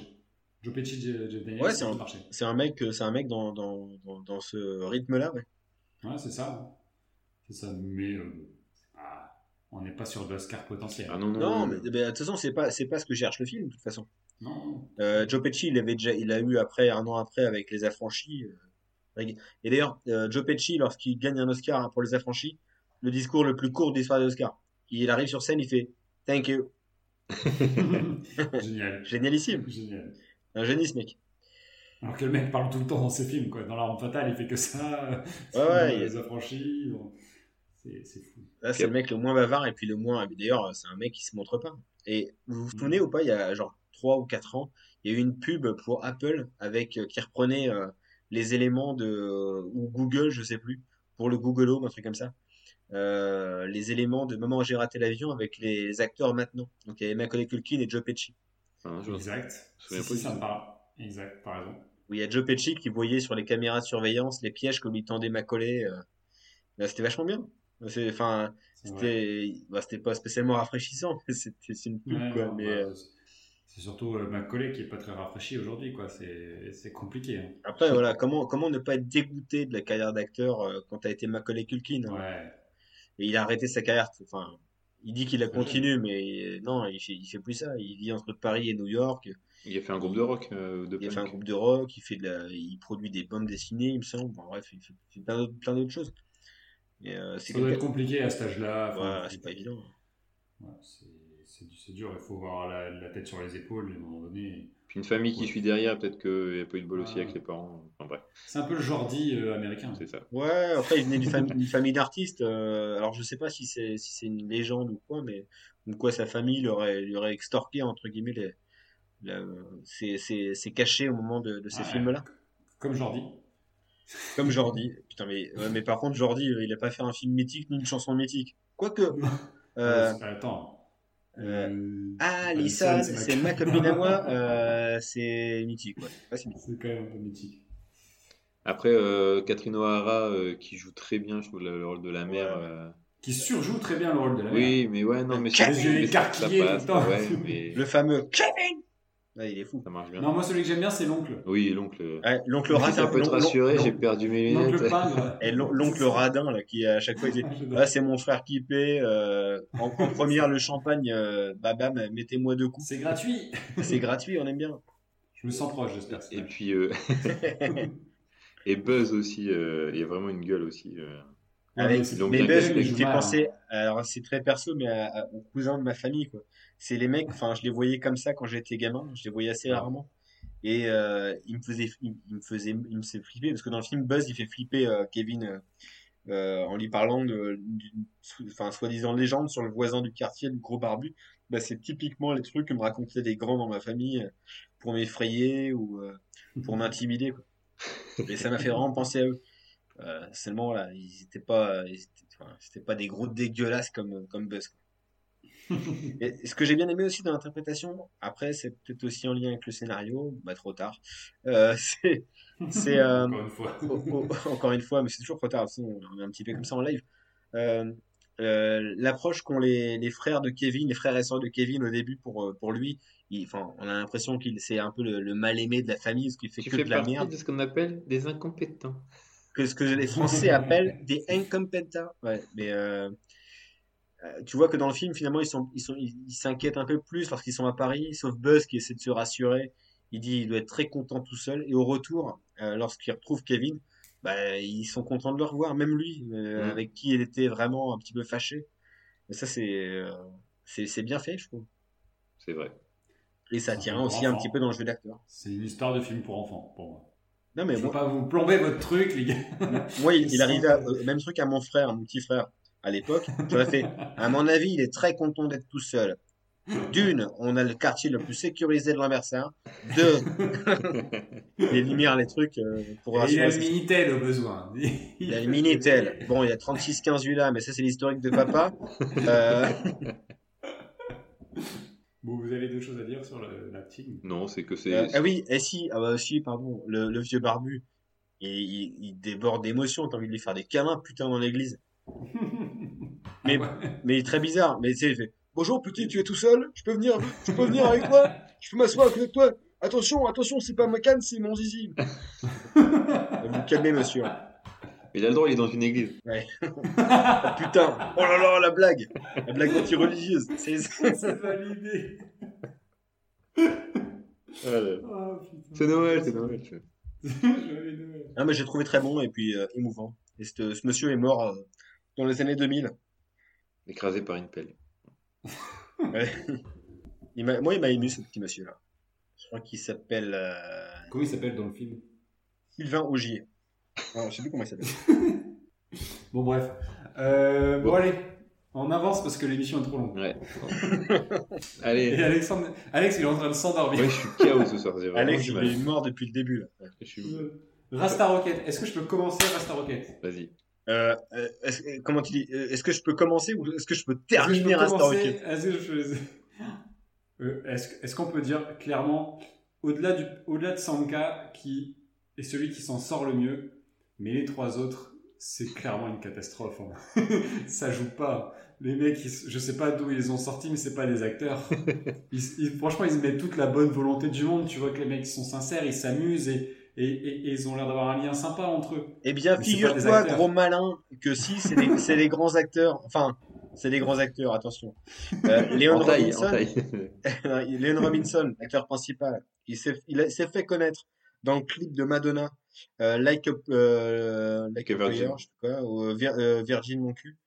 Euh, like a Virgin, pardon. Euh, il- ensuite, il a fait un biopic sur Little Richard, qui est absolument horrible. Mais il a eu quand même une carrière euh, correcte. Le, le, le mec qui a eu la meilleure carrière, c'est c'est Malik Yoba, qui a fait plein de séries euh, euh, plutôt populaires, dont j'ai oublié le nom. Et le mec, j'ai bien, j'ai bien bossé. Hein. Euh, en revanche, le mec qui est passé mais à la trapinette, c'est Raul D. Lewis qui joue euh, Junior Beville. En même temps, c'est le plus mauvais acteur du groupe. Ah oui, oui. Euh. Il a fait des pubs Levis où il jouait un, rôle de videur. Mais euh, bon, bref. Il a eu une carrière euh, invisible, malheureusement. Et il a joué dans, dans K-Pax, l'homme qui vient de loin, avec, euh, avec Kevin Spacey. Ah, putain, avec Jeff Bridges, c'est. Non. Ouais, ouais, ouais, tout à fait. En fait, Ouais, il ouais. joue bien le rôle Et- de la et- victime, je trouve. de, dans son regard, ça, et ça, il le En, tient bien. en fait, en fait, c'est la VF les sauve. Je te jure qu'en VO, c'est une catastrophe. Et Doogie Doog, à part le Cosby Show derrière, c'est euh, gang de requins en voix, c'est pas terrible. Ouais, Cosby Show, quoi. Ouais, mais Cosby Show, Cosby c'est une série dont on ne peut plus parler, tu sais pourquoi. C'est vrai, oui, oui, c'est vrai. C'est plus, c'est plus adapté. Mais C'est comme- C'est comme à la maison. Seven Heaven, eh ouais, le révérend Ah oui, Camden oui, a oui, couillé, clairement. Ah, voilà, encore une fois, dès qu'il y a de la religion. Non, non, voilà. Tout ça pour dire que vraiment, dans c'était encore plus flagrant. Alors, le revoyant, je me dis, oh là là, c'est Oh, dur. oh, oh, oh, oh. Juste un truc, John Candy. Ouais. John Candy, Ah putain. non, John Candy, rien à dire. Il joue mieux dans. On n'en a pas parlé d'ailleurs dans Maman, j'ai raté l'avion. Je trouve mieux dans Rasta Rocket que dans Maman, j'ai raté l'avion. Moi, je avec- t'avions, c'est le rôle purement humoristique, surtout en VO, où il est vraiment drôle. Là, là, pour le coup, il y a de l'émotion. Est-ce que lorsqu'il va faire son speech auprès du CIO, parce que son équipe est disqualifiée pour des raisons euh, obscures, hein, qu'on comprend pas d'ailleurs, film c'est mal expliqué, il arrive et fait Ces Jamaïcains ont le droit de défendre leur drapeau. C'est ça l'esprit olympique. Et, ben, surtout- et j'ai envie de Non, dire, je compléterai par dire c'est l'esprit olympique et c'est aussi l'esprit de Noël, putain. non, puis t'as remarqué, c'est surtout quand il dit qu'aurait dit Luke Trimble? Non, arrêtez, vous êtes en train de, de niquer le Rasta Rocket depuis le début, là. Je vous vois faire hein, votre petit plan de merde, là, à mettre du C4 partout Pas sur les bases de tout. Rasta Rocket. Pas du tout. Ah, Après, c'est vrai que je suis déçu que tu aies choisi un film Disney. Mais venant de toi, c'est. Étonné. Est-ce que je peux préciser pourquoi j'ai choisi? Pourquoi, pourquoi pour moi il représente. Noël? C'est un, c'est un... En effet, c'est un film qui se passe pas à Noël. Déjà, gros défaut. Ok, numéro un. Euh, c'est pas super bien joué. Bon, c'est un- Encore une fois, c'est une Madeleine de Proust. J'en j'en ai pris peu dans ces podcasts depuis le début. Là, je l'ai fait. Parce que c'est un film que je regarde souvent à Noël. Parce qu'il y a, c'est con à dire, mais il y a de la neige. Et il y a l'esprit de Noël. Il y a l'esprit. C'est les gens que tout oppose qui vont se réunir pour réussir un truc de grand. Et à la fin, il y a, il y a- il y a un échec. Mais sur cet échec, ils vont, tac, il y a le bonheur qui arrive, bref, c'est, incroyable. Et puis, il y a la musique de Hans Zimmer, qui pour une fois m'a pas cassé les couilles. Tout ce qu'il faut. Elle est pas ouf non Et plus. Pierre, avec Non, ton mais- plaidoyer, tu sais ce que j'ai envie de faire? D'applaudir tout doucement. Eh, vas-y, faites ça. On accélère, on accélère. Voilà, voilà. Merci Pierre. Tu m'as, tu m'as Ouais. J'espère que cette émotion vous fera voter pour, euh, pour mon film, pour une fois. Je suis d'accord, hein, euh, j'ai pas dit grand chose là sur euh, le jeu d'acteur et je suis, je suis tout complètement d'accord avec vous que, euh, à part Sanka qui, euh, qui sort un peu du lot et qui est aidé aussi par la VF de Legitimus, les autres ils sont quand même assez, assez faiblards. Et puis, quand on parle aussi des, des Allemands, ils ont quand même des têtes de méchants. Ils ont, ils ont été Ah, castés un peu sur leur, leur physique, ils ont, ils ont l'air un peu fouine, un peu fouine. Ils, ils ont, tous ces personnages ont une rédemption, puisqu'à la fin, ils acceptent finalement Oui. les Américains. D'ailleurs, l'Allemand, à la fin, il dit, Jamaïcain. Ah. Euh, C'est Ouais. beau lapsus. oh, pardon, et ah, dans 4 ans, les Jamaïcains, c'est l'Allemand qui leur dit ça. C'est pas un autre, d'accord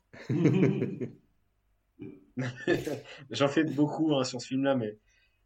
Et puis même euh, Léon Robinson qui joue Doris Bannock, je, trouve bon lorsqu'il demande à son coach pourquoi il, s'est- pourquoi il a triché.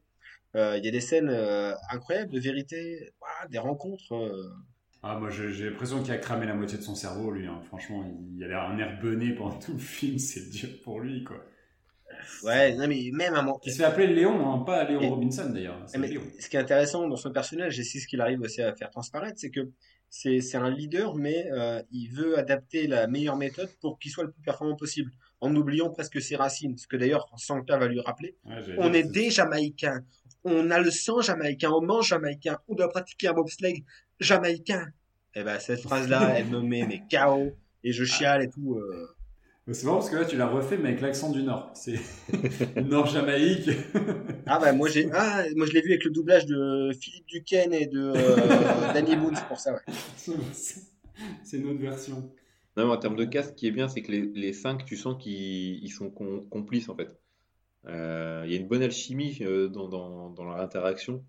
Et c'est quand même. euh, tu sens vraiment qu'ils sont contents d'être là, cinq? Là, c'est vivant, là les et en plus c'est constamment rythmé par des dialogues, même le dialogue de Doris face au, président du comité olympique jamaïcain, bah, c'est saisissant. Même avec John Candy, vous avez essayé de nous faire passer pour une bande de fantoches. Il y a des phrases incroyables. On Oui, sent, on sent que tu l'aimes, hein. Pierrot. hein. Ça marche jamais, hein, le- ce genre de discours. euh, Mais ont si, c'est génial. Vous savez, la Jamaïque a une grande tradition olympique. Monsieur Blitzer. Je le connais par Ouais, cœur, j'adore. ouais. Je suis fan. Je suis- Du coup, je C'est suis pas objectif, mais c'est le principe de, Mais- de cet mais épisode. personne, personne n'est objectif dans cet épisode euh, de toute façon. Euh, du coup, on va les départager euh, entre les trois. Alors, euh, euh, avant de départager, enfin, sincèrement, hein, on n'est pas sur de l'acteur studio dans les trois films. Ah oui, non. Parce que là, dans tous les cas, on n'est pas sur notre euh, plus belle sélection de jeux d'acteurs de manière générale. Donc, c'est pas simple. Euh, bah, du coup, je vais vous dire que par défaut, je pense que ça, il y a plus de jeux dans, dans Home Alone que dans Rasta Rocket. Je suis Un enfant, un enfant qui. Non. Ah non, mais au-delà de, ça, il y a- je Eh, plus. En. France, on a eu Jules. Citruc ou euh, Jean-Baptiste Monnier, c'était la même souplette. hein. Donc, euh, j'ai- du mal. euh, j'ai du mal. J'ai pas passé un mauvais moment devant Rasta Rocket parce que ça reste un film aussi de mon enfance. Et, euh, et, et- et beaucoup de phrases sont restées, euh, la chanson et tout, c'est c'est vraiment des trucs qui font partie de ma culture. Mais là, euh, de le revoir euh, avec cette- ce nouvel œil et de voir euh, le, jeu, le jeu, notamment le jeu d'acteur, était vraiment, vraiment compliqué. Et autant Macaulay Culkin a une tête à claque euh, que bah, Joe Pesci, c'est toujours rigolo, quoi. Moi, je vais, je vais mettre un point sur euh, Rasta Rocket parce que je suis désolé, mais les Gremlins, c'est juste pas possible. quoi. Zach, euh, il joue pas. Il joue mieux que Léon, excuse-moi. Franchement, c'est compliqué. hein. Et quand il y a le dialogue avec la fille qui explique que le Père Noël, euh, c'était son père et qui est mort là dans la cheminée, bah, il a zéro réaction. Enfin, un truc super mais il n'y a grave. jamais de réaction. Euh, Lorsque, ah ouais, lor- d'accord. lorsque sa mère, elle, elle s'inquiète. Il y a des cocons dans ta chambre, ça va ou quoi, Zach? Et elle fait Ah merde, mon réveil, zut Non, arrête, arrête, arrête, Zach, réagis à un moment donné, réveille-toi. Sortez les cul. Énerve-toi. Ouais. Pauvre Bernard. Non, non, ouais, c'est. Non, non, je prends un point pour euh, Rasta Rocket. Euh, je suis baisé. Euh,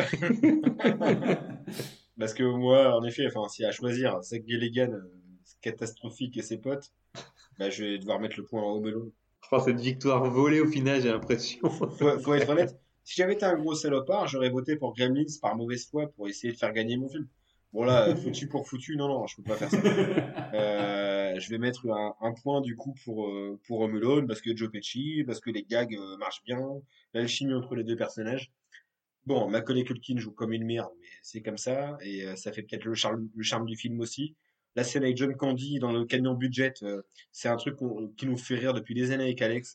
Et on y- à chaque fois que je vois un camion budget dans la, dans, passer sur l'autoroute, j'imagine des mecs jouer de la polka euh, en essayant de partager leur foot avec une, une- leur Essayez, essayez non, ça va. Ça- ça- C'est une blague qu'on. Ça fait quoi euh, 15 ans, 20 ans qu'on se fait la blague avec Alex. Et ça nous fait toujours autant rire. Donc, ouais, pour moi, c'est. C'est euh, c'est Home Alone. Mais à regret, parce que j'aurais aimé pouvoir euh, donner un point à Rasta Rocket, vous l'avez bien compris. J'essaie de défendre ton film, hein, Pierrot, t'as vu mais... Ouais, j'ai vu, j'ai. Merci. Et ouais, ouais. Ouais, en- en- du coup, bah, c'est Home Alone qui gagne, alors que clairement le meilleur film c'était Gremlins, quoi. C'est fou quand même cette émission. Ah, et, il reste une catégorie quand même, mais euh, pour le pour le fun, quoi. Mais sur, ouais, après, sur, sur la réal, euh, j'ai. Je suis Il y a un petit j'ai- mea culpa, il y a un mea culpa. J'ai j'ai un mea culpa. J'ai voté pour euh, Home Alone, mais effectivement, purement cinématographique, enfin, en termes de cinéma, euh, et donc, ouais, ce serait plus les Gremlins. Mais là, c'est vraiment le point subjectif qu'on a. Et euh, Ah, ah, Est-ce que est-ce que tu veux re, re- faire du révisionnisme, et revoir ton ta note, Eh bien- qu'on donne du suspense à la eh dernière bien, eh bien si vous me l'accordez, de si faire vous ça. me l'accordez, oui. C'est Noël, Ah, c'est l'esprit de Noël, allez, on valide. allez, on, on On a, les règles. on a tous le droit à une deuxième chance. Comme le disait le film Rasta Rocket. Le seul film d'ailleurs qui évoque ce thème-là. Et qui a Euh, la zéro deuxième point, chance. euh, pour info. Euh, qui a zéro point, mais j'ai essayé de quand même de le défendre. Eh, donc putain, ça donc, change tout. Je Ça revois change- ma réal, la réalisation la meilleure pour moi, c'est Gremlins, parce que tout est cinéma, je l'ai pas sorti de mon cul. Euh, on a parlé avec Colin, euh, ma compagne, euh, qui m'a convaincu euh, sur toute la ligne. euh. Donc euh, je pars sur les Gremlins. Retournement de situation improbable. Donc là, ça fait 2-1. Et il reste une catégorie bonus et qu'on n'a pas déterminée. Parce qu'on fait ça à la dernière minute. Et c'est ça qui est bon. On a pensé une catégorie bonus, euh, pas piqué des verres. Euh, euh, euh, Serait-ce des films enfin, Quel serait le film qu'on regarderait encore volontiers euh, dans le futur, en 2049 par exemple, comme Blade Runner Hein, ouais. Ah, joli. joli, joli. Donc Noël 2049, est-ce qu'on supporterait encore... euh, le- Quel film on supporterait encore le plus? C'est bien ça le... Donc, faut bien redater les films. Gremlins 84, Maman j'ai raté l'avion 90, euh, Rasta Rocket 93. Mais du coup, ça importe peu parce que même encore maintenant, on a vu que sur nos débriefs, ça va encore. Bah, Je vous laisse... euh, Sachant que là aussi, pour, pour le coup, on n'a toujours pas le droit de voter pour un autre film, on est d'accord. Non, hein, parce que, parce que alors, alors c'est pas pour vous influencer, mais euh, mine de rien, mon film est plus ancien et au final, il n'a pas vraiment vieilli. On arrive encore à le regarder aujourd'hui. Donc, Calme-toi, Bon, voilà. calme-toi, calme-toi. Jeune fou. comment j'essaie de vous enfumer? Je préférais regarder, et je regarderai en 2049 Gremlins 2 Non, non, attention, oh, oh. plus facilement que Gremlins 1. Par contre, Rasta Rocket, j'ai passé un bon moment, et je pense que si un jour je suis un peu en déprime, euh, bah, je, je me taperai plus un, un petit Rasta Rocket tu vois, que- qu'un Gremlins. Au moment de Noël, ouais, ça, je suis bien. Sous mon petit plaid euh, avec euh, ma petite ma boîte de, de papy. Voilà, voilà. Euh, donc Gremlins 2 et, euh, et Rasta Rocket. Moi, je, je suis assez d'accord avec ce que tu dis, mais j'ai pas le droit de le dire. Euh, non, non, euh, moi, Gremlins, j'aurais peut-être la, curiosité, comme un, regarder maintenant un film des années euh, 50, un film d'horreur, pour ses effets, et effets euh, spéciaux, ses effets plastiques. Euh, je le regarderais encore volontiers. Euh, mais il y a, vraiment un défaut d'interprétation dans le film. Enfin, j'ai vraiment du mal. Vraiment, Zach Galligan, enfin, j'y arrive pas. Et donc, non, ce sera Home Alone aussi euh, en 2049.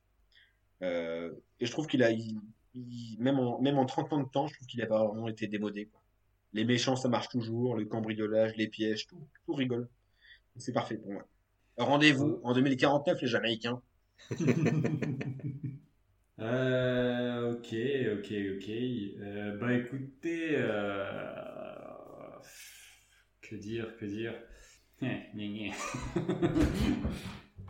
Euh, Balance man, cadence man, trace la glace, c'est le Bob man. ouais, ouais.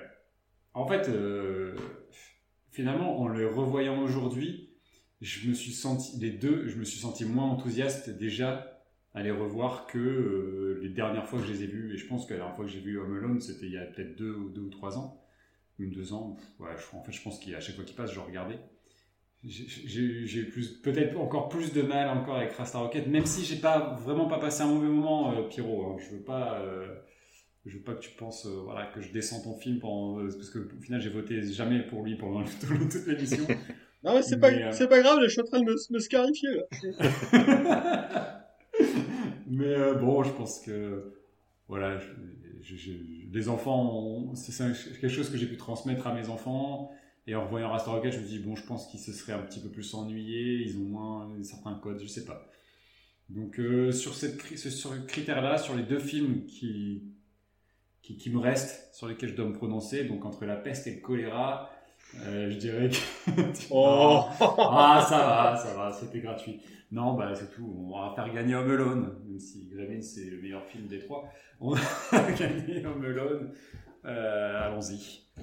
C'était un euh, peu aussi euh, attendu, hein, n'empêche, euh, cette victoire. ah, un peu- c'est- encore une fois, on fait un peu de tarte à la crème, c'est-à-dire que film de Noël, bah voilà quoi, c'est. Il passe tout le temps, il est encore passé là cette Encore une fois, rappelons aux auditeurs que ce podcast, il est fait, vraiment, c'est subjectif. Et donc, il y a plein, il y a peut-être des gens qui vont s'offusquer du fait que Gremlins est évidemment un très bon film, un film mythique, euh, qui en termes de réal est, est, est super chiadé. Mais Zach Galligan, quoi. Ok. Bon bah voilà, donc c'est Maman j'ai raté l'avion qui, qui, qui est donc le film le plus noélique pour nous. Mais en plus, en plus, dans les faits, c'est vrai, depuis 10 ans, c'est, un événement. Vous voyez pas sur les réseaux sociaux tout ce qui est fait autour du film. C'est, c'est fou, ils ont même fait un remake là cette année, enfin, qui est nul, enfin, qui est sans doute nul, j'ai pas vu, mais personne n'a envie de voir, donc en fait c'est ça. En fait, 2 sur, sur 10 sur IMDB, sur 10 000 votes, bon, bah, a priori, c'est que c'est. Il n'y a pas trop, trop de doute. Ouais, je suis content. euh, après, c'était quand même assez écrit d'avance. Ah bah Mais, merci euh, Jean-Michel Euh, non, moi, j'étais pas parti comme ça. En effet, moi, j'ai pris le choix de l'originalité, vous l'avez compris. En choisissant un film qui, qui ne se passe pas du tout à Noël. pas du tout avec le Père Noël ni rien. Ni... Mais C'est vrai que t'as as un peu le prix de l'originalité et du, du je sors des sentiers battus. C'est pas faux. Tu Je suis un homme, mais j'ai des fêlures. c'est typiquement le prix dont tous, de- tous les sportifs se foutent, le prix du fair play. Alors ça, euh, tiens, t'as gagné la médaille du fair play. Ah bah non, euh, ça me fait une belle Ouais. jambe. Zidane, tu lui donnes ça, il te met un coup de tête, mais terrible. Eh, j'ai la ref, j'ai la ref. Ah ouais. c'est pour ça que j'ai pris Zidane. J'ai pas pris un mec, un sombre, un sombre joueur de Ligue 1. Ah, bon, bah voilà. Bon, Euh, on va éviter de s'endormir comme d'habitude, euh, les gars. L'épisode s'achève et du coup, le grand gagnant se trouve être Home Alone, donc, euh... donc, euh, pardon. Euh, J'allais la dire la fête à la maison avec euh, John, John Stamos. C'est presque Euh, ça. Super série. hein. Avec les sœurs Olsen. Putain, on aura parlé deux fois des sœurs Olsen dans l'émission. Ouais, ouais, c'était pas mal, ça. C'est pas mal, c'est c'est correct. Euh, Bon, les gars, euh, l'épisode se termine sur une victoire honteuse de Home Alone. J'avais choisi l'originalité avec Rasta Rocket. Mais surtout, euh, voilà, regardez-le. Il est toujours dispo sur Disney+. Pareil pour Gremlins, qui se pose sur Amazon. Netflix. Netflix Sur aussi, pardon. Trois super films pour Noël. Voilà. Et euh, si vous voulez vraiment avoir l'esprit de Noël euh, et pas vous faire influencer par des trucs un peu tarte à la crème, je vous conseille plus. On passe maintenant au reco.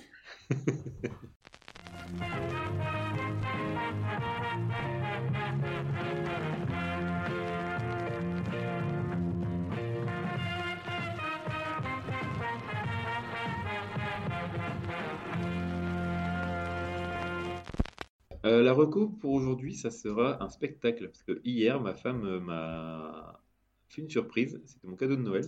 En avant. Ma femme me dit Alors, ma femme, elle- Ma femme me dit souvent. on est allé voir euh, Arnaud de sa mère, son dernier spectacle, euh, un report de, qui- de deux ans quasiment. C'était euh, son nouveau spectacle, donc euh, deux mariages et un enterrement. Euh, J'adore Arnaud de sa mère, je le trouve très très drôle. Et euh, là, son spectacle, euh, il est drôle, mais euh, tu sens que euh, sa vie a pas été facile ces deux dernières, enfin, ces dernières années. Il y a son papa qui est décédé, et puis euh, un deuxième divorce et tout ça. Donc il parle de ça avec légèreté, et il y a toujours ce côté farfelu, absurde. Et c'est un. J'aime beaucoup le mot farfelu.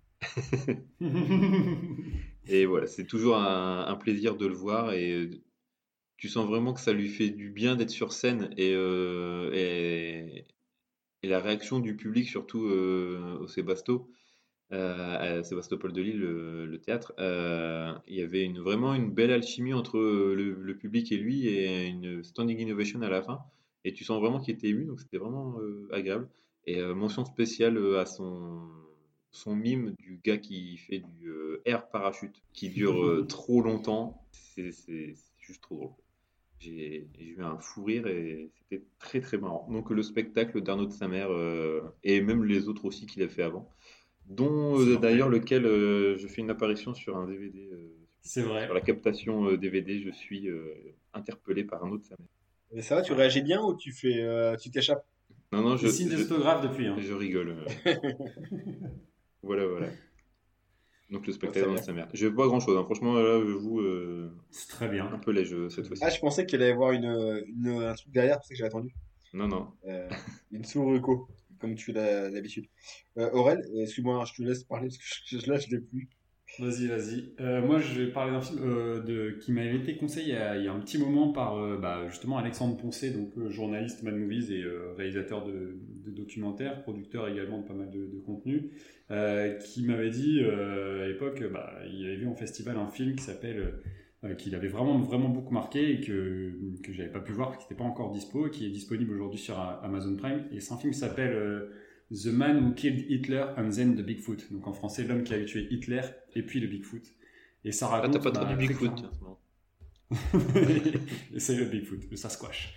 Et euh, c'est euh, donc ça raconte euh, très clairement l'histoire d'un homme qui a tué Hitler et qui ensuite va tuer le Bigfoot. Et dit comme ça, ça peut paraître un peu bizarre. C'est interprété donc le personnage principal est interprété par Sam Elliott, qui est un acteur qui, a, qui, a, qui a un peu de bouteille, hein, qui est- qu'on avait retrouvé déjà dans Butch Cassidy et le Kid, et qui après bah, fait pas mal de, de films, notamment en apparition dans, dans Hulk, euh, Ghost Rider, euh, Nous étions soldats, et qui a un, rôle, un des rôles principaux de la série The Ranch euh, sur, euh, sur Netflix. C'est un mec tout maigre là, euh, avec des cheveux un peu longs. hein. Euh, c'est un, un pas de cheveux très longs, c'est un mec avec une grosse moustache blanche. il joue aussi, le- il, il joue dans Safety for Smoking, l'an- l'an- l'ancien, l'ancien euh, cowboy euh, Marlboro. Il joue surtout, Oui, je vois. enfin, c'est les, les petites apparitions dans, dans les films des frères Cohen à la fin de The Big Lebowski où c'est euh, le narrateur en gros. Ouais. Jamais vu plus sombre que dans le cul d'un taureau. Donc euh, super acteur qui joue hyper bien dans ce film, qui est hyper touchant parce qu'en fait c'est euh, à partir du postulat un peu dingue que, que qu'est le film, c'est une histoire hyper intimiste sur la notion d'héroïsme, euh, sur bah, est-ce que en fait un héros c'est quelqu'un qui va relater ce qu'il a fait ou c'est juste un mec qui, a fait les choses et qui n'en a pas euh, euh, qui, qui a pas tiré profit quoi. Et, donc tout le film tourne autour de ça, sur une forme de certaine nostalgie, sur aussi ben, les sacrifices que ça a demandé, et puis parce qu'en fait on voit ce personnage-là qui a tué Hitler quand il était jeune, c'est une sorte de, de soldat euh, espion euh, qui parle toutes les langues, euh, qui a su s'adapter pour aller tuer Hitler, et, et qui finalement enfin, est resté complètement dans l'ombre, et un jour on vient le rechercher parce que ben il y a l'apparition du Bigfoot au Canada qui a un impact, qui a une résonance forte aujourd'hui. Je veux pas trop en dire parce que j'invite vraiment les gens à découvrir le film. C'est une vraie surprise. C'est euh, hyper histoire vraie touchant. c'est d'une histoire vraie, c'est ça. ça aurait pu, non, mais c'est vraiment ancré dans le réel, en fait, et, euh, et, c'est pas, euh, c'est même pas une dystopie parce que euh, finalement, en fait, euh, l'impact de ce qu'il a fait n'a rien changé à l'histoire, et, c'est en ça que je trouve, le, récit génial. C'est très bien écrit, c'est un, premier film d'un d'un d'un réalisateur euh, qui s'appelle euh, euh, Robert euh, euh, euh, Kriskowski, pardon, et euh, qui, a, pas fait euh, beaucoup de choses avant et euh, qui laisse plein de promesses. Euh, je me suis vraiment laissé cueillir. Moi, j'ai vraiment beaucoup aimé le film. Je comprends pourquoi euh, donc euh, Alexandre Poncet avait, euh, aimé. C'est un film avec beaucoup de, euh, de mélancolie et en même temps sur un postulat fou. Et euh, voilà, ça change.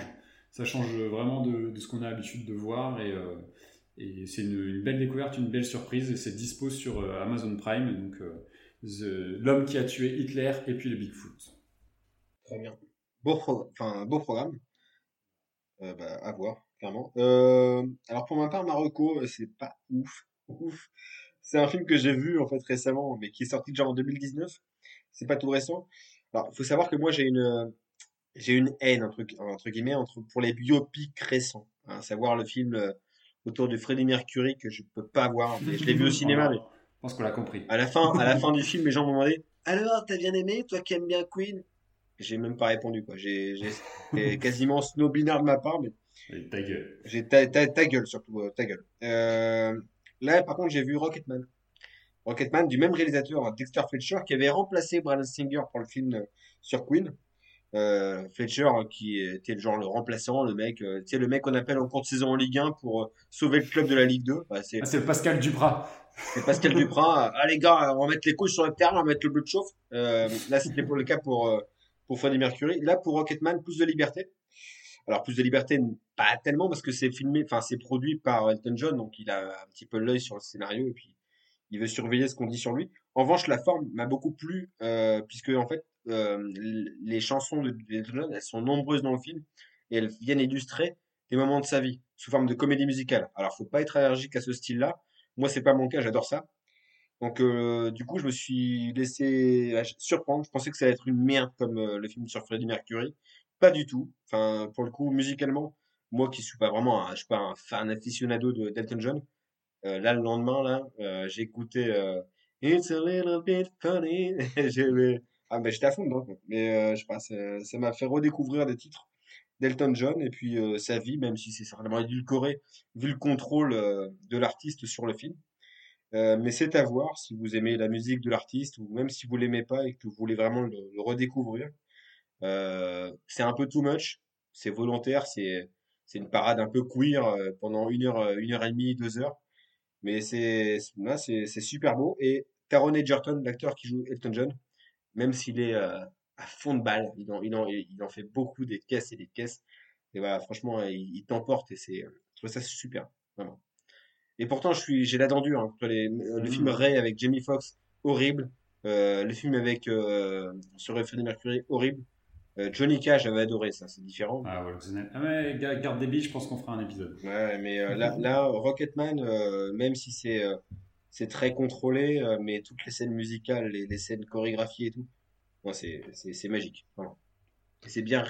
Et pour une fois, c'est l'acteur qui chante les chansons de la- de- du chanteur en l'imitant, mais il le singe pas, il l'imite et il a aussi sa propre euh, sa propre interprétation. Et ça, c'est Un euh, peu comme, euh, comme dans Suprême qui, est- qui est sorti il n'y a pas longtemps. et, et même comme Joaquin Phoenix qui fait Johnny Cash. C'est vrai. C'est euh, c'est le même principe et ça, j'apprécie beaucoup. On respecte ce, ce, ce type d'interprétation. Vous le tentez bien. Bien. C'est un hyper- super film de Joe Johnston avec un mec qui est en réacteur d'anglais. Non, mais c'est c'est ça, c'est un c'est un film hyper, le coloré, euh, hyper gay dans tous les sens, dans le sens euh, figuré comme dans, au sens propre comme au figuré. Et là, c'est vraiment, vraiment, vraiment super. bah bien, bah, de quoi passer de bonnes fêtes de fin d'année en tout Ouais. cas. hein. Et puis surtout, et, et le Père Noël, s'il est pas content de ce qu'on a fait, notamment du film sur la Jamaïque, ben, qu'il aille bien se faire enculer. Euh, Attention, tu vas avoir de cadeau l'année prochaine, toi. Ta boîte de ciseaux tes. Et non, et non, trop tard, je me suis déjà acheté un Tamagotchi. Terminé. Euh, bon, les gars, en tout cas, moi, je vous souhaite euh, de bonnes fêtes de fin d'année, notamment joyeux Bah ouais. Noël, bonne Eh année. bien, on espère en famille. euh, avec le contexte actuel, ça devient de plus en plus compliqué. Ouais, ça va aller. Mais, euh, bon, prenez soin des, les uns des autres. Et puis, euh, on se retrouve en 2022 hein, avec, euh, avec du lourd, du saignant. avec sans doute des nouveaux thèmes et des nouveaux films et toujours les trois mêmes mecs pour vous en parler. À plus. Allez, ciao et bonne année. Salut.